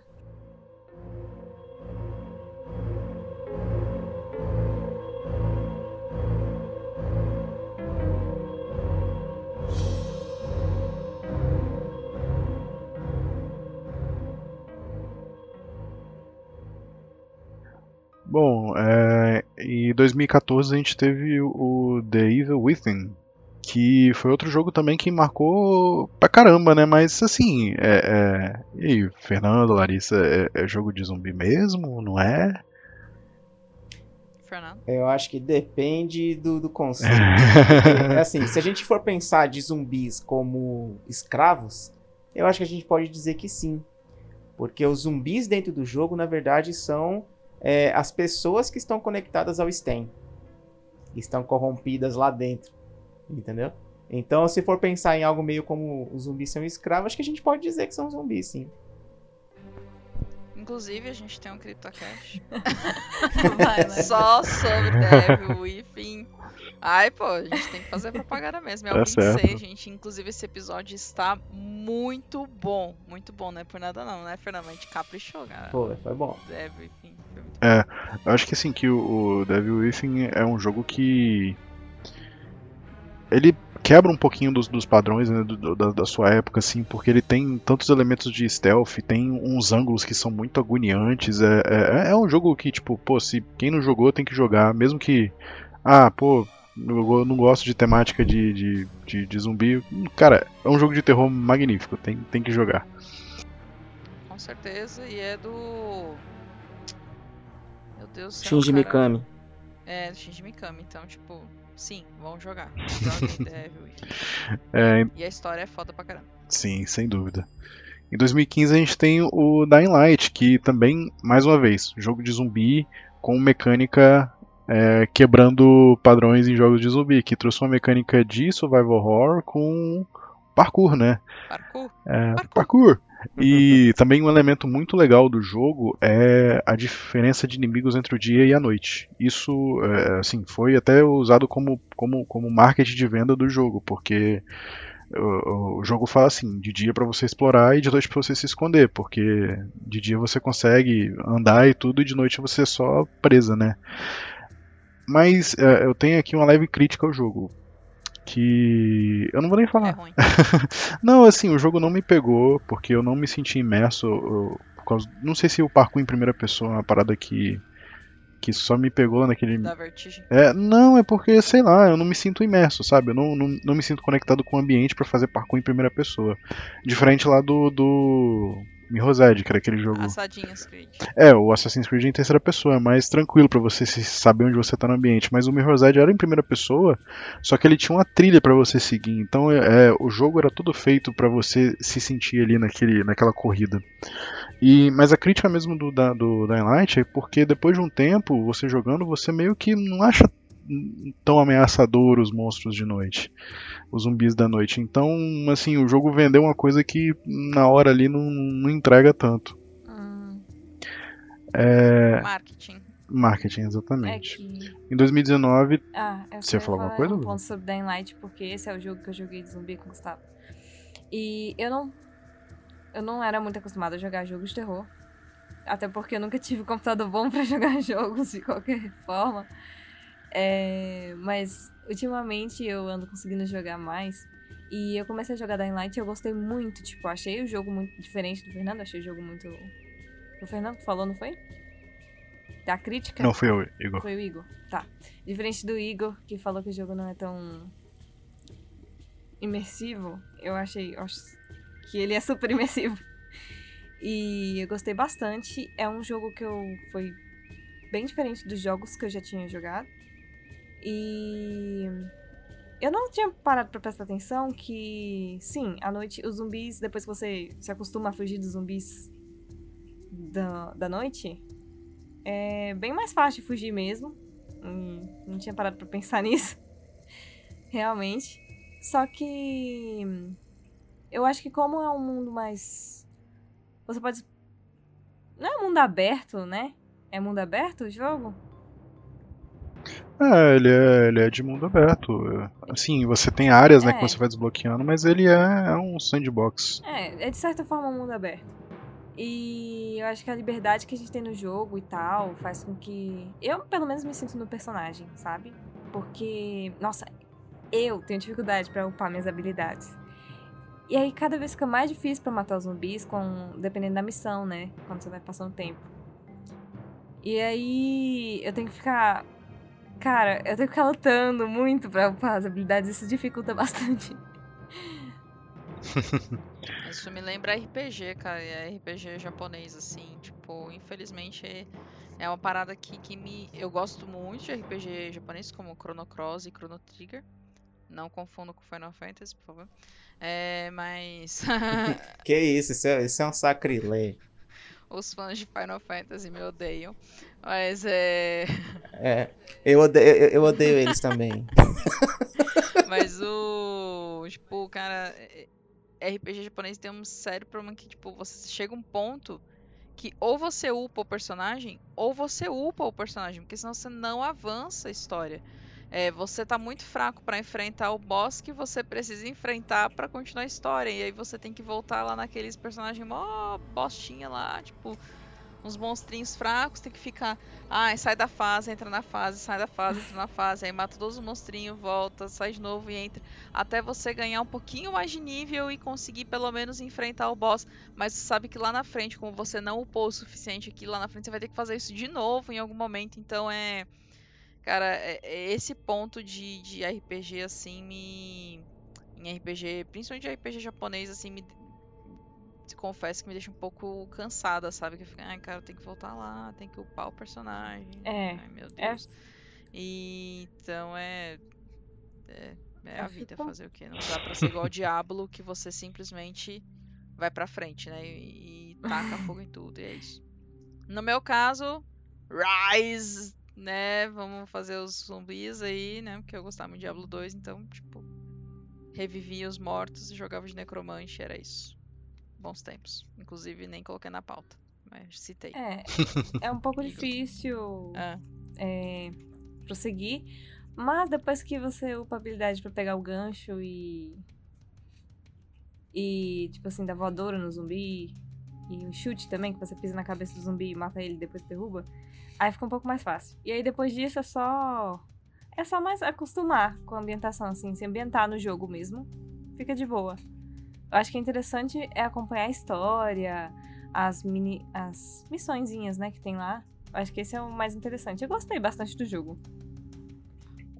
É, em 2019 a gente teve o Days Gone, que eu confesso que eu não joguei. A única coisa que eu sei de Days Gone é que é zumbi pra caramba, qualquer barulhinho o zumbi tá vindo correndo, aí você mata todos os zumbis. Quem jogou aí discorra um pouquinho mais. É, É, é, eu é- joguei muito pouco de Days Gone. Pode falar, Fernando. Não, ele tem, ele tem uma temática legal também, ele tem uma história voltada para a sociedade, né, pós-apocalíptica também. É, tem uma questão de stealth muito forte, porque realmente assim, se você atrai os zumbis, é, é, é aquele aquele enxame de zumbi mesmo, né, bem estilo é, Guerra Mundial Z, né?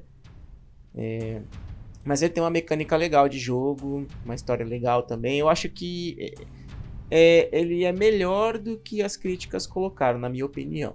Né? Uhum. Não é tão memorável quanto The Last of Us, mas ele tem a sua, a- o seu espaço ali também.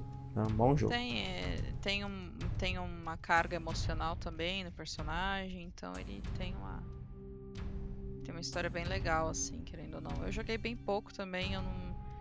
Ah, Eu gosto de stealth, mas assim, nem tanto. Então eu perco a paciência também com um jogo, muito jogo em stealth. Ai meu Deus do céu, quero levantar logo, sair correndo. e. então é. Eu prefiro. Eu mais assisti gente jogando do que joguei, né? Days Gone, e mesmo assim, muito pouco. Em 2020 a gente teve o The Last of Us Parte 2, que esse eu não, não joguei, assim. É, Da pandemia pra cá não dá pra falar que eu fiz muita coisa de muita coisa. Só sobrevivemos. É, alguém jogou? Alguém, alguém quer falar um pouquinho sobre Tá. Last of Us Parte 2? Tá lá na minha prateleira, mas ainda não consegui começar. Aí eu não posso falar nada porque eu não, não joguei nem o primeiro, cara. O primeiro eu só assisti gameplay, The Last of Us 1. Na... E assim, não é por falta do jogo, porque eu tenho o jogo. É, não joguei mesmo porque eu prefiro focar em outros jogos e eu assisti trocentos gameplays já de The Last of Us. Eu Já não sabe da sei, história.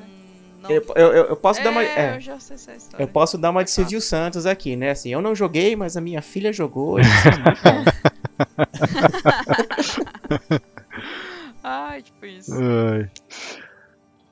Bom, e em 2021 a gente teve aí como a Valve tem a maldição da Valve, né, que ela só consegue lançar até o segundo jogo.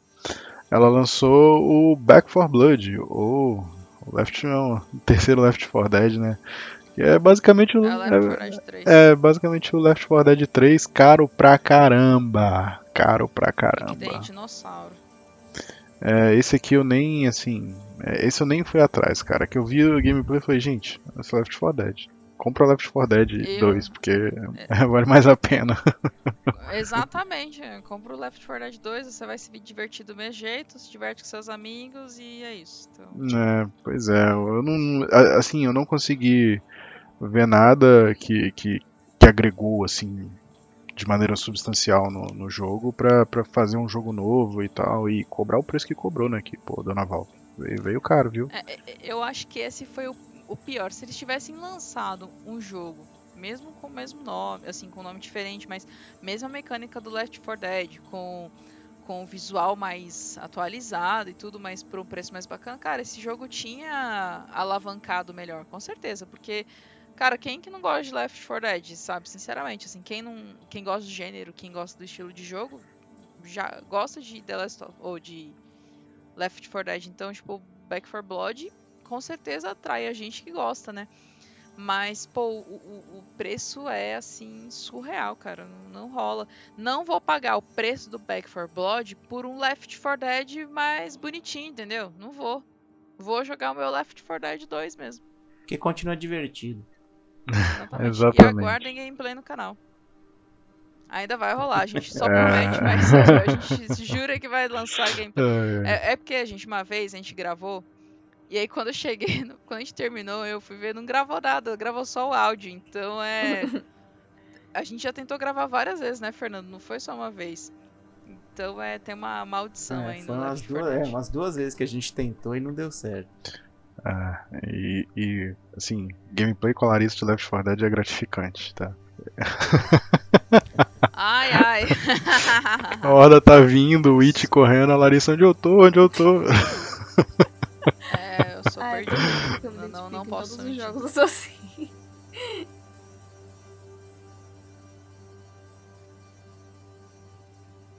É, é, eu adorei que no vídeo do. do Dark, do, a gameplay que eu fiz, eu não tinha falado o título nem nada, nem pra Larissa, nem pro Fernando. Só gravei e mandei. E aí eu fui ver o título da, da gameplay, é tipo, onde é que eu tô mesmo? e aí o outro é, é um pouco menos perdida, mas ainda perdida, porque isso é literalmente eu em todos os jogos. Me traduziram muito, adorei os títulos. Pra onde é que eu vou mesmo? Onde é que eu tô mesmo? Eu sempre repito isso. É, foi por isso que eu coloquei.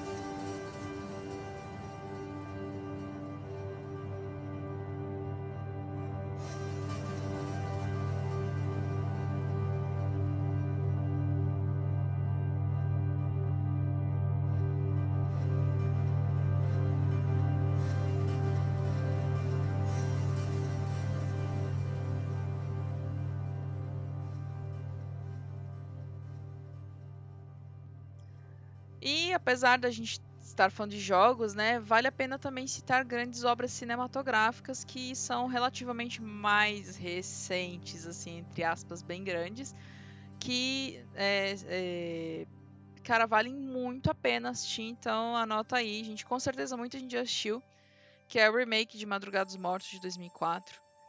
O 28 Dias Depois de 2002, cara, esse filme é muito bom, muito bom mesmo, assim, é- tudo bem, é 2002, então Esse é aquele 20 filme. anos, né? Esse é aquele filme com o Thomas Shelby lá, o Peaky Blinder? O Peaky Blinders. O Isso. Ah! Não, Peaky Blindar. Peaky Blinder. É, cara, esse filme é sensacional. Nossa, eu lembro desse filme assim. Em locadora e tal. Esse filme é realmente ele é muito bom mesmo, gente.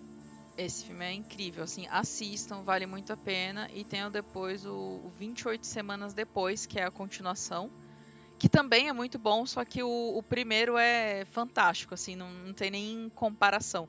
É tipo, o 28, 28 Semanas Depois é ótimo, porém o 28 Dias Depois é excelente. É, assim, a- a- é maravilhoso. Então assistam, os dois vale muito a pena. É, o REC de 2007. Assistam a versão espanhola, não assistam Quarentena, que é a versão americana. Isso, por É, favor. Isso aí por é favor. verdade, galera. Vão assistir. a- Assistam sempre a versão original dos filmes, gente, por favor. Exatamente, cara. REC de 2007. É, vale a- muito a pena. americano versão adora espanhola. estragar os filmes. É, é, é, isso, Isso é, é é, isso, isso que eu ia falar, tipo assim, né? Você até pode assistir uma outra versão, mas se a original não for americana, aí você não, não assiste, não. Exatamente. Outro filme é o World War Z de 2013, que a gente teve o Brad Pitt estrelando o filme de É. zumbi. Olha aí. Filme que É há filme, controvérsias nesse filme, né? Né, muita propaganda, inclusive um merchan, é merchan atrás de merchan que ficou, cara, quase um Wilson aí na, no náufrago. né, assim, como publicitária a gente faz análise dessas coisas, não tem como.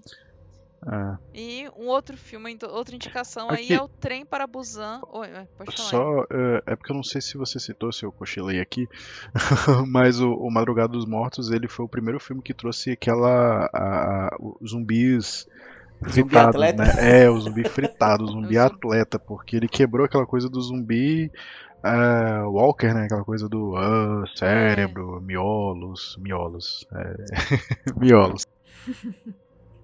Exatamente, é o zumbi que carrega botijão. É botijão não, o bicho carrega um Será tonel, né? que os... Ah, desculpa, gente, eu cortei, mas é, será que os zumbis do Plantas vs Zombies têm referência de zumbis de, tipo, dos filmes? Porque tem o zumbi, aquele aquele que corre do futebol americano, tem o tem o normalzinho, enfim, tem vários tipos de zumbi. Eu acho que o Plantas vs Zumbis traz mais zumbis com referência à cultura pop. É, tipo. Do que. De outros filmes. Eu acho que ele. Eu não sei, mas. Cara, já zerei trocentas vezes, mas eu lembro muito pouco dos Tem o estilos do de zumbi. golfinho, tem. Eu, eu gosto que tem o baldinho na cabeça. Você gosta daquele zumbi? Qual o seu problema? Ah, e ele é bonitinho, eu acho bonitinho ter um baldinho. Meu. Deus. Mas voltando aqui à lista de, de filmes, tem o Trem para Busan, que aqui no Brasil ficou conhecido como Invasão Zumbi de 2016, que é um filme coreano, que inclusive tem um prequel, que é o Seal Station, que é uma animação, mas assim, é, é muito difícil de encontrar ela na internet, então vocês já sabem o que eu estou falando. Não tem, não tem ela no- nos, nos streams e tal, e bom, vocês já sabem onde encontrar. A outra indicação aí pra gente fechar a lista é o hashtag, eu acho que é assim que pronuncia o nome do filme, Alive, hashtag Alive de 2020, que é um filme também coreano de zumbis que é muito bom, gente. Esse filme é realmente É, esse filme é vale assim. Achei junto com o Igor e vale aí a indicação, viu? É, Eu- é muito bom mesmo. Eu acho que o ponto alto desse filme aí do Alive é porque ele traz muita. Ele, ele é muito atualizado, assim. Elementos de roteiro que são usados são tipo smartphone, rede social, internet, drone. Então. E não, não é aquela parada. É uma parada muito, muito banal, entendeu? Que todo mundo, todo dia, assim. É, é, tá lidando ali. Então é um, é um filme bem legal, o, o Alive.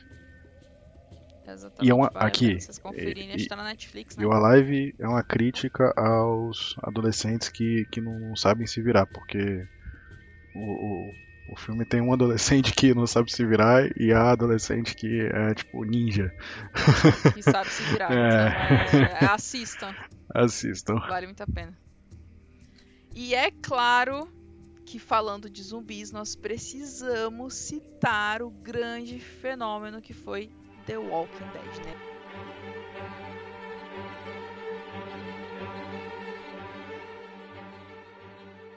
É, Nós citamos um pouquinho lá atrás. Mas, cara, é- é- saiu dos quadrinhos, né, do Robert Kirkman. A série ganhou notoriedade, teve 11 temporadas, cara. Foram 11 anos da série. 11 anos, cara, de The Walking Dead. E não, não, não- não depois- esquece o spin-off, hein? O Fear the Walking Dead. Ah, é, verdade. Tem spin-off ainda. E, e- e sem contar, de- tipo, quadrinho, série, spin-off. E a franquia também tem jogos. E, e um dos melhores jogos, né? O The Walking Dead da Telltale, cara. Assim. É, É, E, e The Walking Dead meio que ele, popula... ele voltou a popularizar zumbis, porque querendo ou não, a gente teve uma baixa ali, zumbis era só em jogos e tal. Quando veio The Walking Dead, cara, é, explodiu de um, de um jeito assim, todo mundo queria consumir, né, é, zumbi, todo mundo queria consumir essa é, a- a- qualquer mídia que tivesse zumbis, né? Então meio que voltou, né, à tona, né? Trouxe à tona coisas com, com zumbis. É, o, o The Walking Dead. é, primeiro sobre o jogo, o ada- é porque não é bem um- uma adaptação, né? Ele, tipo, ele pega um, um, conta uma, uma mini história dentro do universo do Walking Dead. Que é, é igual que eu falei lá do. É igual que eu falei do Last of Us.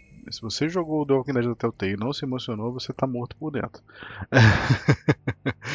Porque o jogo, assim, tinha dia que eu falava, ah, vou jogar aqui pra me acalmar. E eu saía do jogo com caspa, porque o jogo, puta merda, de, de jogar pra baixo. E, e, assim, é um excelente jogo, é só um drama.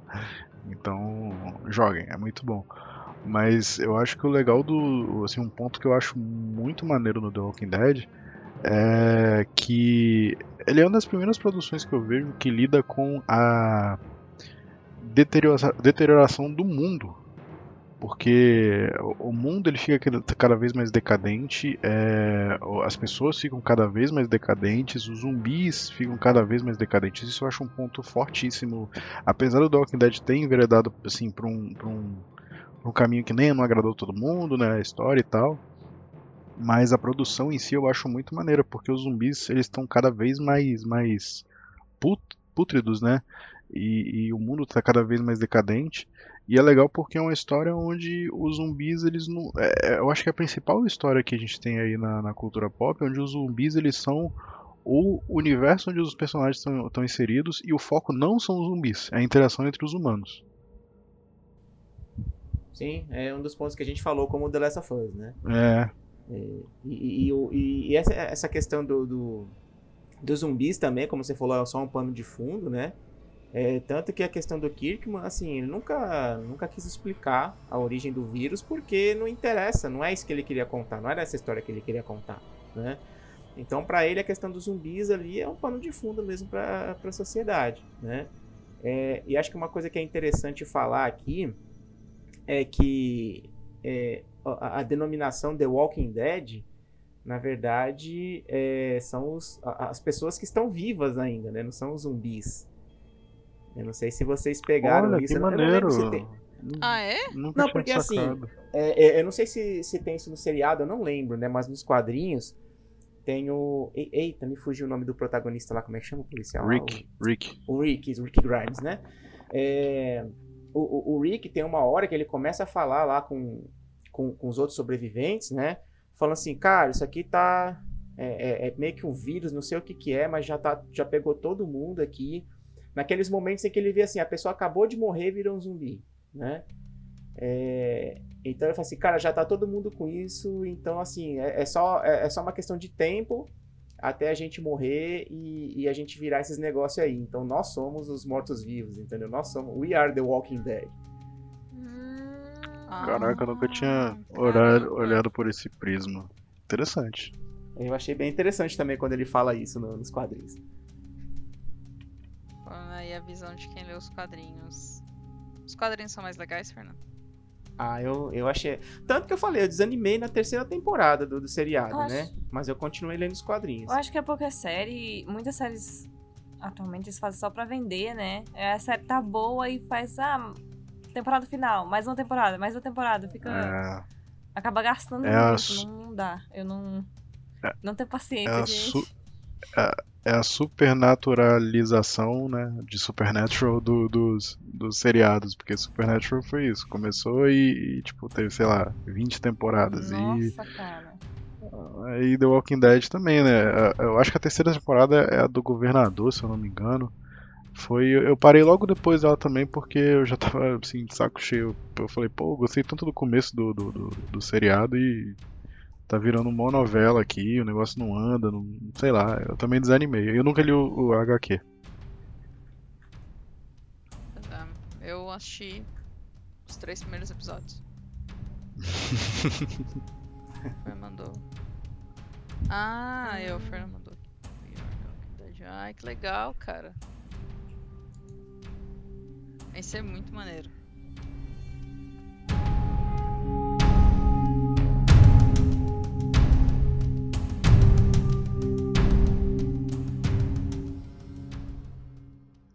Claro que falando de séries, né? The Walking Dead e tal, temos duas séries aí também coreanas que trazem o gênero, que é a Kingdom de 2019. O Igor aí tá assistindo, se ele quiser falar um pouquinho aí. Ah, Eu, assi- assim, é, pra mim é um. Eu tenho gostado muito das produções coreanas de zumbi. É, é específico, mas é isso. Eu tô impressionada. Porque eu acho que. Porque eles têm um- um- uns elementos de. De horror, assim, de principalmente de, daquela coisa do, do body horror, assim, sabe? Do, do, do zumbi, se da- do ator se contorcendo como zumbi. Eu acho isso muito maneiro. E da maquiagem também eu acho muito massa. E o drama também, né? Coreano, o- os bichos são, são, são bons no drama. Porque, pô, tem cena assim que você fica, caraca, bicho. tá até passando um ponto aqui do drama. Mas a Kindle eu achei ela, ela origi... Eles fazem questão de fazer câmera lenta, É, né, cara? Nossa, são, é. assim, isso é muito marcante do, do cinema coreano, assim. tipo. É, e a Kindle eu achei ela bastante original, porque ela se passa no, na Coreia feudal. É uma coisa que a gente dificilmente vê em qualquer produção. Então eu, eu comentei com, com a Larissa que eu falei, pô, é maneiro porque você começa a, a entender do, de- do contexto histórico também. Óbvio que você não pode tomar aquilo como a realidade, mas em relação a figurino, em relação à geografia, à, à política, de como era, a questão de dinastias, de reinos. É, então é uma série bem, bem, bem interessante assim. Com certeza. Outra série aí que fica como indicação é All of Us Are Dead, que também é coreana, que lançou no início de 2022, aí em janeiro, que a gente vai acompanhar aí uns estudantes que começou um, um apocalipse, né? E eles estão na escola e eles precisam sobreviver, né? Junto com, com outros alunos. E a série. O meu, minha única ressalva é que tudo poderia ter sido um filme. Pra ser muito sincera, assim, a série É, poderia ter sido resumida no filme. Que eu acho que seria mais dinâmica e menos dramática. Mas apesar que Invasão Zumbi eles têm uma pesa, um, um peso dramático muito bom. Sem precisar ficar enrolando muito. Então, pra mim, All of Us Are Dead podia muito bem ser uma. Podia ser um filme.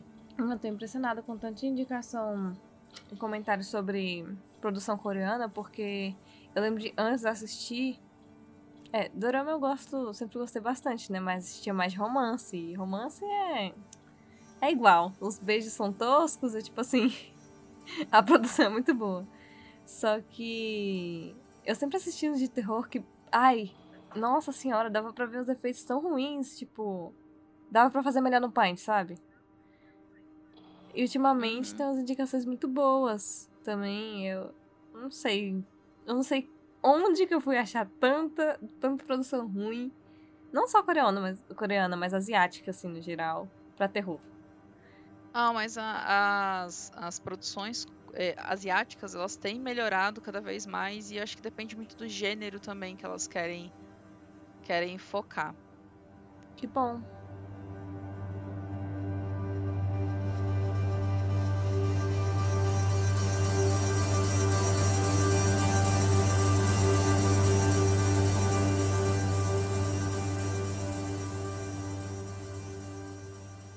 Claro que até filmes de comédia, né? E não só filmes, como também jogos trazendo essa temática mais engraçadinha, é, animações. Então, entre eles tem o Shaun of the Dead, que de 2004. né? Esse filme é muito bom. Esse filme é, cara, esse filme é engraçado demais. E é engraçado demais assim. É uma comédia britânica, gente. Eu vou ser muito sincera. Eu gosto de comédias britânicas, mas eu sei que ela não é pra todo mundo. Comédias britânicas não são pra todo mundo, mas ok, elas são, são boas. Monty Python tá aí, então eu gosto. E, e Shaun of the Dead, ele é uma tipo uma trilogia, né? Tem o do ET, acho que é Robert ou Dave o ET, e tem o Chumbo Grosso, que é, eu não vou lembrar em, em inglês o nome, mas eles são sátiras, né? Então, Shaun of the Dead é sátira de filme de zumbi, o Chumbo Grosso sátira de filme policial e o do ET lá, né? Claro que é sátira de ET. Em 2009 nós tivemos o Zumbilândia, que cara, que filme. Esse filme é maravilhoso, esse filme é fantástico. O Igor até citou ele mais cedo sobre as, as críticas sociais que ele traz, né? O falando, é, fugindo um pouquinho, né? O Plantas vs Zumbis que veio no mesmo ano, em 2009, pela é, Popcorn, né? A desenvolvedora, mas Popcat. quem subs... Oi, não, o Ah, tá. jogo mesmo. Ah, você, Quem desenvolveu a Plantas vs Zumbi? Oi? você diz o jogo? É. O jogo é PopCap. Ah, PopCap. Ah, obrigado. Nossa, pra mim a câmera era Pop. Ah, E. É que eu gosto de pipoca. E. Mas ele é subsidiado pela EA, né? Então, pela EA Games. É, a, a PopCap era uma empresa indie e depois foi comprada pela EA. Ah, olha aí, gente. Vendo? Tem que falar quem entende. E também nós tivemos em 2021 Arm of the Dead. O Igor ama esse filme, né? Então é. Antes esse filme. Cara, eu coloquei ele aqui no, no gênero de comédia, mas é, é engraçado porque eles não quiseram trazer uma comédia no filme, né? É, mas é um. Ele traz ação, ele tenta um drama horrível. Então, pra mim, é comédia, assim. Pra mim, o filme é galhofa, Ah, ele é comédia cara. total. esse filme ele podia ter sido, tipo. Ele podia ter sido tipo o Zombilândia, sabe? O Zombilândia ele não se leva a sério. E esse filme ele podia não se levar a sério. Tipo, ah, é um, um heist, né? Um- uma missão aqui de do. É, é, ex-soldado, fodão. É isso, mercenário, obrigado. todo mundo é mercenário, fodão, vamos fazer aqui uma invasão de um apocalipse zumbi. Só que, pô, o filme se leva a sério. E, e o mais tosco que eu achei é que o filme se- começa a se levar a sério de um ponto em diante. No começo ele não se leva a sério. É verdade. Ah, e, e outra indicação é o What If da Marvel, cara. Tem um episódio é, do What If onde eles são, onde o, o mundo, né? é, eu vou contar por alto, assim, no What If o são é, ele fala do multiverso já, né? No, no What If aí, quem gosta de Marvel, quem assistiu e tal. Mas ele tem um episódio em que ele se passa em um multiverso onde o mundo está passando por um apocalipse zumbi, cara. Esse episódio é muito bom. Muito bom mesmo, assim. To- assim, confesso que todos os episódios de What If são incríveis, mas eu gosto muito desse, do, do zumbis, assim. Eu achei ele muito legal. E da Capitã Carter também. Bom, se for falar disso, a gente tem até a série Zumbis Marvel, né? Que é a série dos quadrinhos também. Ah, é verdade. Mas tá falando de comédia em... com zumbi? Aí zumbi não entra nesse. Entra? É, então, É, porque. Pra mim é, é. comédia, né? É, eu acho que de certa forma comédia, assim, a zombie. É, eu acho interessante que é diferente. Eu nunca tinha visto diferente de outros, né? De outros. Outras abordagens de zumbi. Ela consegue viver normalmente, só muda a cor do cabelo, ela fica mais pálida. E se ela conseguir comer cérebro, ela trabalha no necrotério. Então ela come cérebro com pimenta, que por algum motivo é muito bom, não faço ideia do porquê.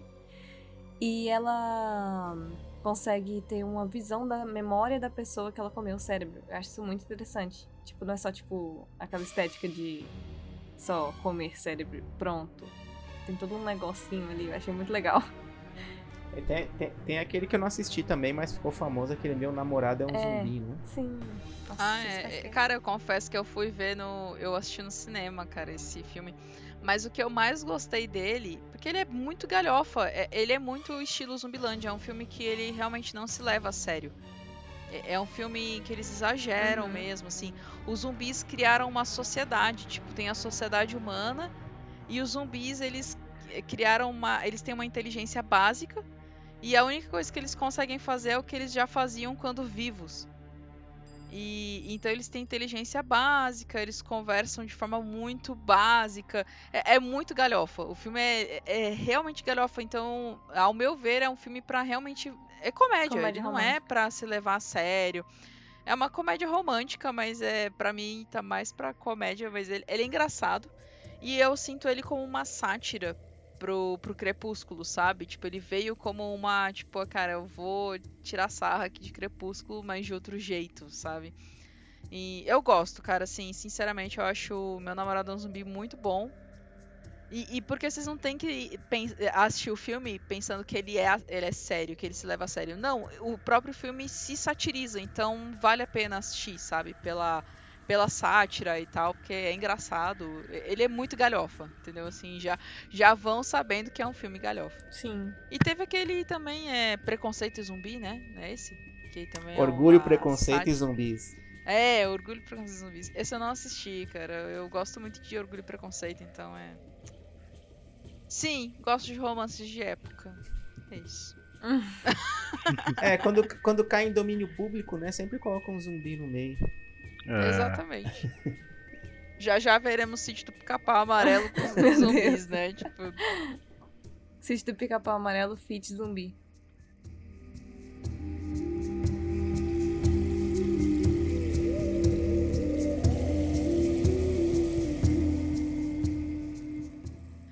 E, e, gente, assim, qual foi o primeiro contato de vocês com esse universo de zumbis? Cara, no meu caso, foi assistindo o filme A Volta dos Mortos-Vivos, lá em, na década de 1980 ainda.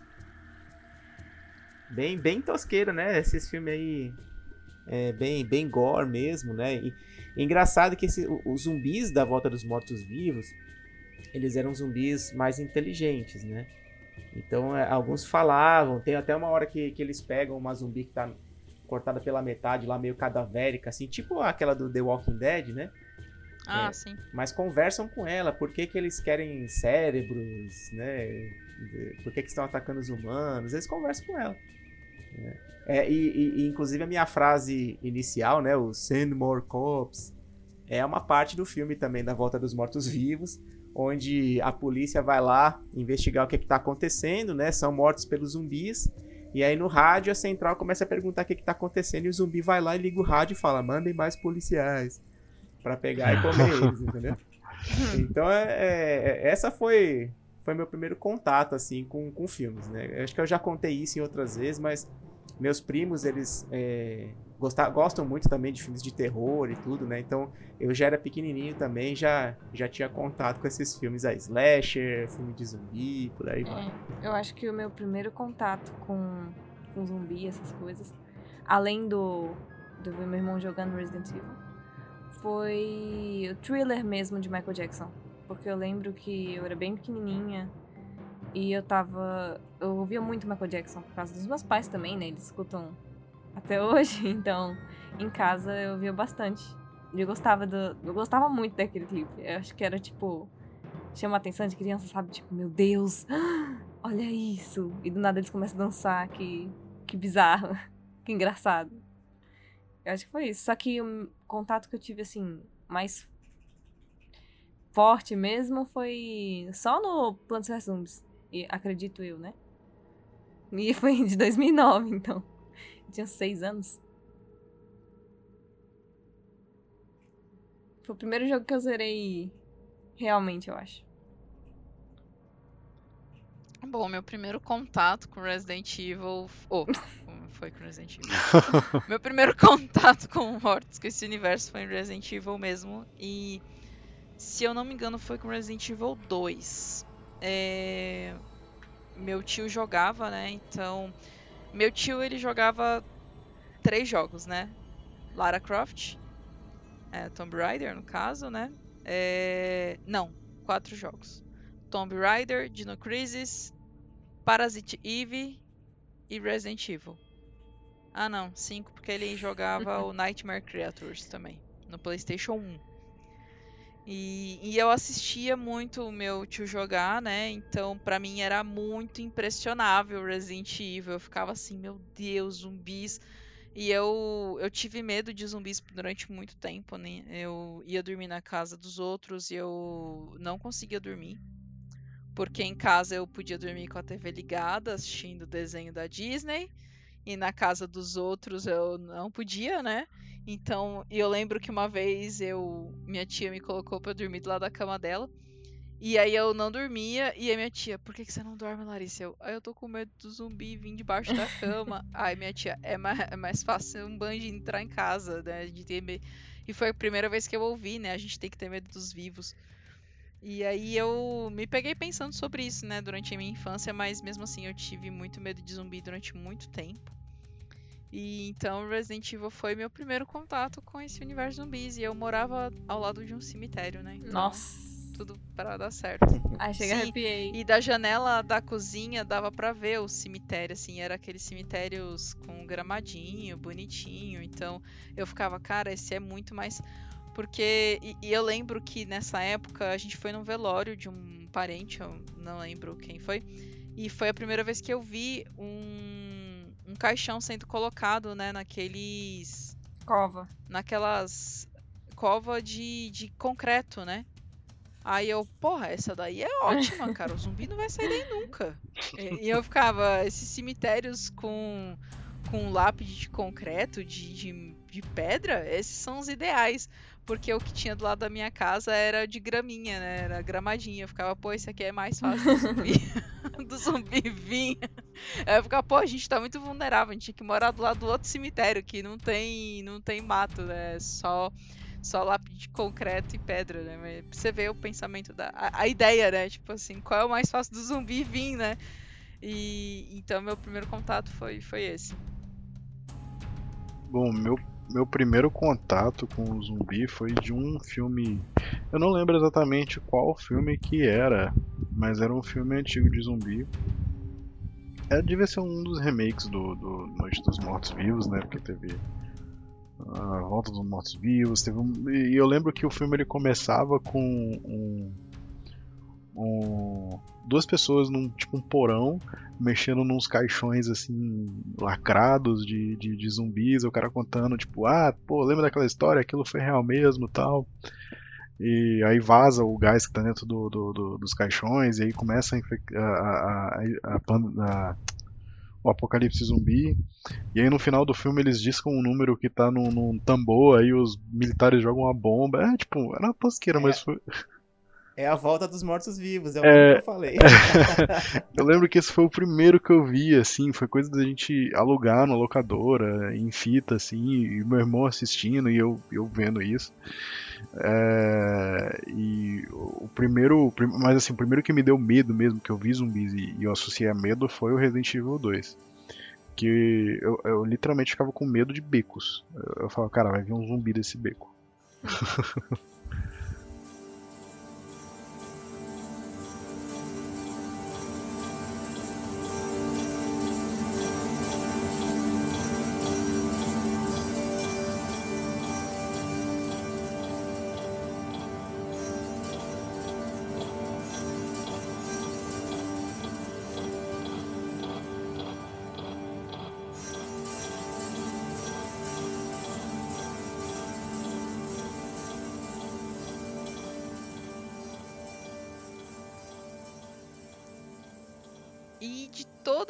adaptações, filmes, livros, jogos, quadrinhos, animação, qual é o favorito de vocês, gente? Assim, é, para vocês, pô, essa é a melhor, é o que eu mais gosto, sabe? Tipo, Ah, pra mim, eu acho que é The Walking Dead, a, a HQ. Cara, é porque eu, eu- Antes de realmente parar pra pensar nesse tema por causa do. Antes de realmente parar pra pensar nesse tema por causa do podcast, eu sempre falava que coisa de zumbi era muito sem graça, só que eu nunca tinha percebido o tanto de, tipo assim. História, sabe? Que, que eu tenho. Eu não sei realmente gosto de coisas de zumbi. Eu só fui perceber isso há pouco tempo mesmo. Só que eu acho que o que mais me marcou, assim, e o meu favorito, né, que eu diria que o favorito é Plants vs Zombies mesmo. Porque foi um dos primeiros jogos que eu, digamos assim, zerei no videogame. Eu só fui zerar no PS4. Então, assim, não faz muito tempo. É isso, acho que é Plants vs Zombies. Bom, é, a minha produção assim favorita de zumbi é o aquele filme que a gente até citou aqui, o Hack, o espanhol. Porque eu acho que ele tem várias coisas naquele filme que, que fazem pra mim ser uma obra tipo magnífica. Primeiro é que eu não vou dar muito spoiler né, do filme, ah, ah, porque eu acho que apesar de já ter quase 20 anos. mas ah, ah, então tá, ó, então aqui vai ter spoiler, gente, quem não quiser. Não, a, a Lusa não assistiu. fala. Ah, poxa. Tô colocando lenha na fogueira aí, mas a assistiu. É, mas. Não, eu não, então não vou comentar sobre o final, que também o final é algo que me marca porque foi o primeiro final da- do tipo desse filme. Quem já assistiu vai saber e a Lusa quando assistir vai saber do que eu tô falando. É, Mas- Medeiros? tô me obrigando a assistir. Medeiros? Oi? Não entendi, Fernando. Ah, diga a, a Medeiros? Não, não, não. É, é o que acontece com os personagens, Ah, tá. É, o- foi o primeiro filme que eu vi que aquilo acontece com os personagens. Ah, sim. E mas assim o filme ele tem um- um- uma construção que pra quem não assistiu é, é- é- o filme ele é de um, um cinegrafista e uma repórter que eles vão acompanhar o dia de bombeiros e eles entram num prédio que está tendo um, um incidente só que quando eles entram dentro do prédio eles tipo eles descobrem que é um, um- como é que é? um outbreak né de, de zumbis então, eles estão lá dentro com os zumbis presos e o prédio começa a ser isolado. Então, se eles saem, eles são assassinados pelo, pelo, pelas forças policiais e quem está fazendo a contenção do prédio. E, é, e assim, e a câmera não é uma. É aquela. Como é que chama? Eu não sei como é que chama esse tipo de, de filmagem, que é como se fosse uma câmera real mesmo, um cinegrafista correndo pra lá e pra Ah. cá, e aquela coisa balançando assim, a câmera cai no chão, e aí muda o ângulo do cara segurando. E, e, assim, é uma claustrofobia esse filme, é um desespero o tempo inteiro, o tempo inteiro. Então, pra mim, essa, essa é a produção de zumbi que, sem dúvida, assim, disparada que eu mais gosto. E quem for assistir, não assista o Quarentena, assista o Hack, que é o original. Exatamente. Não assistam quarentena. É found footage, não? Hum, Não, é, fa- acho que é found footage que chama. mas found footage é mais coisa de, de, de, de, tipo bruxa de Blair, gravação encontrada, assim, não. Não sei se dá pra. É, de man- Ah, mas certa maneira, é depois- isso, é, de certa maneira foi encontrada, né? Ninguém, tipo, embrulhou o pacotinho e tá aqui, ó. As gravações. é, isso aí mesmo, found footage. Cara, eu, eu sei que.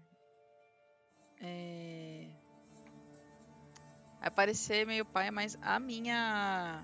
A minha. Paia não, né? Mas a minha produção cinematográfica que eu. Duas que eu acho que são minhas favoritas. É o 28 Dias Depois. Assim, acho que, pô, pra mim é um dos melhores filmes de zumbi. Acho que não tem assim, da, dos novos, assim, dessa nova leva, e mesmo assim o filme já tem 20 anos, né? E o Zumbilândia. Cara, é, Zumbilândia e Shaun of the Dead, eu acho que os dois são geniais na, na forma como eles abordam o tema e como eles satirizam, assim, a, a forma de trazer essa sátira, né? a- o jeito que eles trazem, então, e são dois pontos muito diferentes, né? Porque o o, o Zumbilândia é o.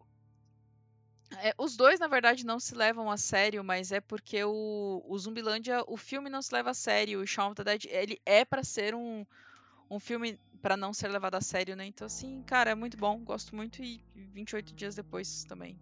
Minha, meu, meu filme favorito aí, sem, sem dúvida.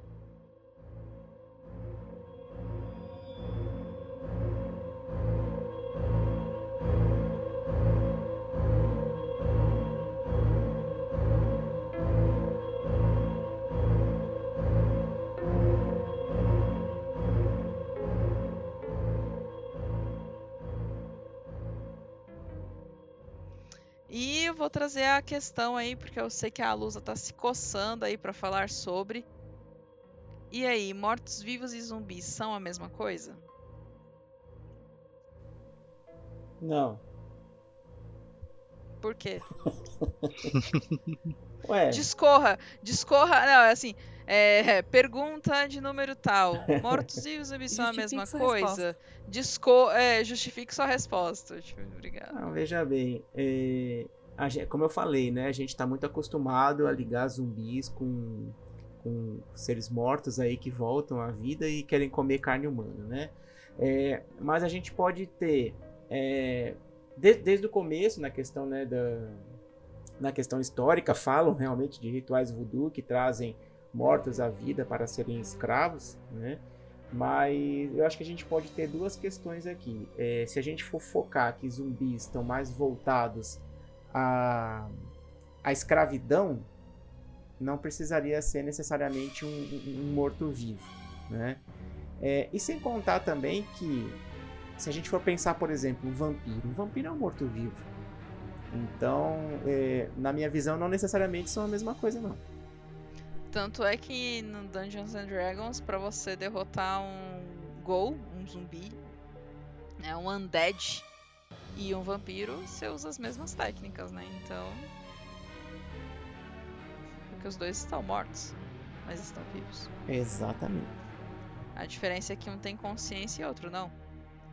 Porque o, o vampiro, ele é um. é- ele é um, um ser senciente. Tipo, ele tem total consciência do que está acontecendo. Tipo, ele não é um, um zumbi. Um, um- um- aí vem a, pra mim a diferença no caso, né? Tipo, ele não é um abobalhado ali que só tem as suas. é, como é que fala? é, comportamentos primitivos. Ele, ele é totalmente consciente do, do universo ao seu redor, do que ele está fazendo. É, ele é um ser vivo que não está vivo, porque é, o vampiro para manter suas funções básicas e assim eu vou falar bem, a- a- é, eu sei que existem um milhão de vampiros, gente, nesse mundo. E vocês podem ouvir nosso episódio sobre Vampira Máscara aí, vocês vão entender. Mas é. Como é que fala? O. Mas o, o vampiro ele bebe o sangue para poder manter as suas. As funções mínimas, né? Para um, pra um corpo continuar vivendo, né? Enquanto um, um, zumbi, um undead, vamos assim colocar, ele vai fazer. É, ele vai comer um corpo, um, um cérebro, eh, não por uma questão para manter uma fisiologia, né? Para manter a biologia do, do corpo funcionando. Mas eh, por uma questão muito mais primitiva, assim, tipo, por, como se fosse a única coisa que ele soubesse fazer, né? É, pelo instinto, né? É, obrigado. É, então, eu- assim, é- é- ao meu ver, é- essa é a diferença. Tipo, um morto-vivo ele pode ser um ser senciente, como um vampiro, enquanto um zumbi não. Então, É, e eu tô com. Eu tô com. com... É, tipo assim, minha opinião vai ao encontro da, da opinião da, da Larissa, porque pra mim um morto-vivo ele é um, um ser vivente que já morreu. No caso, tipo, um vampiro mesmo. E, e- e você falou Undead, Lari, mas eu acho que o Undead ele é mais um, um morto-vivo, sabe? Porque porque o Undead ele tem inteligência e tudo. E o zumbi eu já vejo ele mais como um, o tom assim de, de escravo, sabe? De seja escravo dos seus próprios instintos ou escravo de um de um de um terceiro, né? Na verdade de um segundo, né? Ritual. É, porque ele ele ele é só isso aí mesmo, é só as funções básicas do corpo, tal. E o, o morto-vivo não, ele tem inteligência, ele é, ele é ciente, isso é bem por aí mesmo que você explicou. Por mim, teria que corrigir o nome do filme lá, Meu Namorado é um Zumbi, pra Meu Namorado é um Morto-Vivo. Porque apesar deles serem é, abobados, assim, tipo, eles realmente parecem zumbis, porque eles seguem os seus instintos, mas tem os zumbis que são mais mortos-vivos, porque eles têm consciência, eles sabem o que eles estão fazendo, então é... é, o menino que... o, o zumbi tecnicamente que namora a menina, então ele é um morto-vivo, porque ele tem semi-consciência, assim, tipo. puxando, puxando sardinha É. pro, pros RPG zero aí. é, tipo, no RPG a gente tem zumbis, mas tem os liches, né? Que, que, que são mortos-vivos, né? Que são mortos-vivos, é verdade. Você ia falar, Lusa? é... Eu tava pensando aqui na múmia. E múmia? Múmia é um zumbi. A múmia eu acho que vai ter. Vai ter, que, vai ter dos dois, né? Porque a múmia tem, tem múmias que são, tipo, são cientes e tem múmias que são, são só escravos, né? Gente, é porque tem tanta Cara, depende. Você vai falar em qual contexto. Se for RPG, é, vai depender, porque vai ter o RPG da múmia, da múmia mesmo, de Mundo das Trevas, onde eles são entidades, as múmias, né? E vai ter em D&D que são monstros e, e você vai ter tanto a múmia como um um zumbi, como também você vai ter a múmia como o Munra do Thundercats, cara. Se você pensar, o Munra é uma múmia. É verdade. E o cara é uma entidade, cara. E, e, cara, é, a, a frase que eu sempre falo pro Igor, e o Igor sempre fala pra mim, que é a frase do Munra, cara, é. Enquanto o mal existir, Munra existirá, né? Isso, aí. Tipo, Cara, então é. E o Munra é, um- é uma entidade. Ele não é só uma múmia, né? Ele é um ser senciente, tipo, foda pra caramba. O cara é um feiticeiro lá, um lich que comanda outras criaturas. É, caraca, o Munra pode ser um lich, né? A gente não, pensou por aí. Mas é. Eu acredito que a múmia depende do contexto, Alex. Dependendo, ela pode ser uma um morto-vivo, mas ela pode também ser um zumbi. Hum. Eu acho que faz sentido. Bom, eu, eu não tenho muita, muito muito o que falar, eu queria mais saber a opinião de vocês. Pra mim é diferente, não é a mesma coisa. E é uma coisa que. Essa pergunta me surgiu do The, The Big Bang Theory, porque eles discutem sobre isso. E é mais pelo princípio que a Larissa falou mesmo. É por aí que eu pensava antes, mesmo antes de saber a opinião. A opinião geral. Eu quero comentar uma, uma coisa aqui. Um jogo que a gente não falou, mas que eu tava lembrando com a Larissa. E que tem zumbi. É bem sutil, mas tem. Overcooked. É totalmente fora de contexto, assim, o foco não é o zumbi, mas faz a, a história é que os pão demônios estão ameaçando lá o reino e não sei o que, e você tem que fazer comida pra salvar o reino dos, dos pão demônios, que são zumbis. Demônios são Que são São pães de zumbis, é, forma são- zumbis. pães. São pão zumbis. Pães. Pães, Pães. É São pães, eu pães. faço letras no cima. Pães zumbis. É porque é pão demônio aí, eu falei errado. Enfim, e.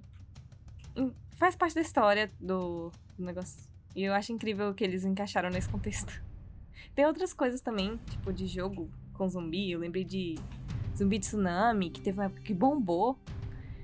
É, Até Subway Surf tem zumbi. Tem a Zoe, que é uma, uma das personagens. Tem. Ah, outro jogo, mas aí ele fala depois, que é indicação. Bom, como a Lusa mesmo falou, gente, é, é Uhum. muita, muito, muito conteúdo com relação ao zumbi, né? É muita informação, são muitas mídias. A gente nem citou o livro do Thiago Toy, né? O Fernando Terra Morta, que inclusive tem resenha no site. É, do Fernando. Sim. Então, e, e é claro que assim, gente, não dá pra citar tudo nesse CryptoCast que já ficou gigante. Falei pra vocês que havia uma leva de CryptoCasts pequenos. Haha, pegadinha. Não, a gente não esperava. Mas é um universo assim gigantesco, a possibilidades infinitas. E, cara, esse gênero ele tá presente em basicamente todas as mídias, né? Sejam livros, HQs, com certeza deve ter músicas com tema e principalmente em filmes e jogos, né? A cultura dos zumbis ela permeia a nossa sociedade há séculos, né? E por mais que a gente veja que não tem muito que inventar, é algo que está sempre em alta na cultura pop, né? Seja como um tema principal, ou seja como um pano de fundo aí para um, pra uma outra trama, né? E deixa aí o convite, ouvinte. Se você sentiu falta de alguma, alguma mídia, filme, livro, jogo, assim, que você gostaria de que a gente tivesse citado, mas quiser mandar pra gente nos comentários, a gente com certeza vai ler e vai gravar aí no próximo CryptoCast aí, na leitura de comentários. Nós não temos leitura de comentários, gente, porque a gente não tem comentários. É isso. Mas podem mandar, podem. é, mandem as dúvidas, as, as questões, né, se complementem né, o nosso CryptoCast.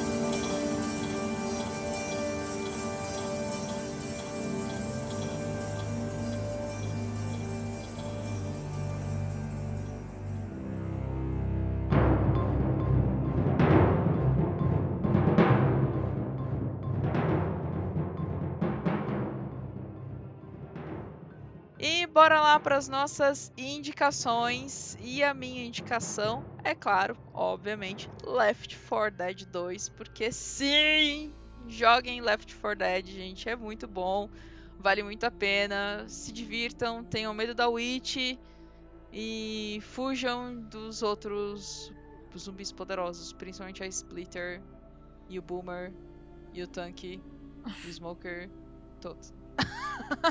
todos, literalmente todos. Então, vamos lá. A minha, a minha indicação é o conto Vírus, do livro Dossiê de Causas Mal Resolvidos, que é um livro com quatro contos, é escrito por, por escritores brasileiros, né, do interior de São Paulo. E esse conto, ele tem uma é, uma pegada bastante parecida assim com, com The Last of Us, né? Onde a gente descobre assim que o vírus, na verdade, não é um vírus zumbi, né? Mas é um vírus é, que ataca a mente das pessoas. Né? Então, não vou falar muito aqui para não, não, não, dar spoilers, né? Mas ele pega muito essa questão assim da, da zumbificação das pessoas, né? É, inclusive tem tem resenha no site e tem CryptaCast também falando do, do dossiê de casos mal resolvidos, que é- são os CryptaCasts 23 e 24. Então, se ficou curioso, dá uma conferida lá. é, as indicações que eu vou ter são duas. Primeiro é de um filme, Mangue Negro. Esse é um filme nacional e daqui do meu estado, do Espírito Santo. É, cara, esse filme ele é total, total, total George Romero. É, sendo bem trash, bem gore, é aquela coisa de muitos efeitos práticos, tem animatrônicos e eu acho que o ponto alto desse filme para mim é a edição de som.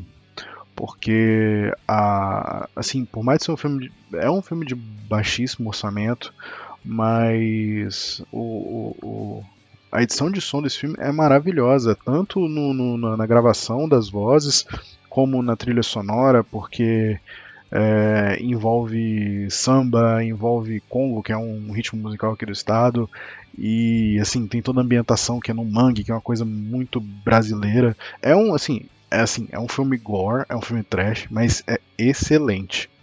E outra recomendação também, outra indicação é do T-Zombie, que é um audiodrama do pessoal do Jovem Nerd, que é com a dublagem do Guilherme Briggs, e é foda demais. É muito bom, é muito bom. É, é um audiodrama, tipo assim, de três horas e, tipo, ele discorre alguns dias de um sobrevivente mas os detalhes sobre o dia a dia dele, os sintomas dele sobrevivendo com a privação de água, privação de comida, é, é, é muito bom, é muito bom mesmo. Ainda mais que é o Guilherme Briggs, gente. Então... É, Guilherme Briggs, você só vai. É, eu vou indicar duas coisas. A primeira é um joguinho que eu descobri recentemente, é para celular. Eu sou a escrava de jogos de anúncio. Eu vejo um jogo no anúncio, ah, não vou baixar, não vou baixar. Tenho 30 mil jogos baixados no meu celular só de anúncio de jogo, que aparecem em outros jogos. Não jogo. E, enfim, eu descobri esse joguinho, ele apareceu muitas vezes, foi bem insistente, mas ele é bom e não aparece pop-up de, de, de, propaganda. Só você só assistir vídeo se você quiser. É survivor.io, que é é de zumbi, você basicamente tem que upar suas habilidades e ir matando zumbis numa arena. É basicamente isso. Aí tem os chefes e cada fase dura uns 15 minutos, mas não. Tem as, algumas fases que são menores, enfim, você vai desbloqueando as coisas. Tem como colocar armadura e tal. É bem interessante. É bem rapidinho, assim.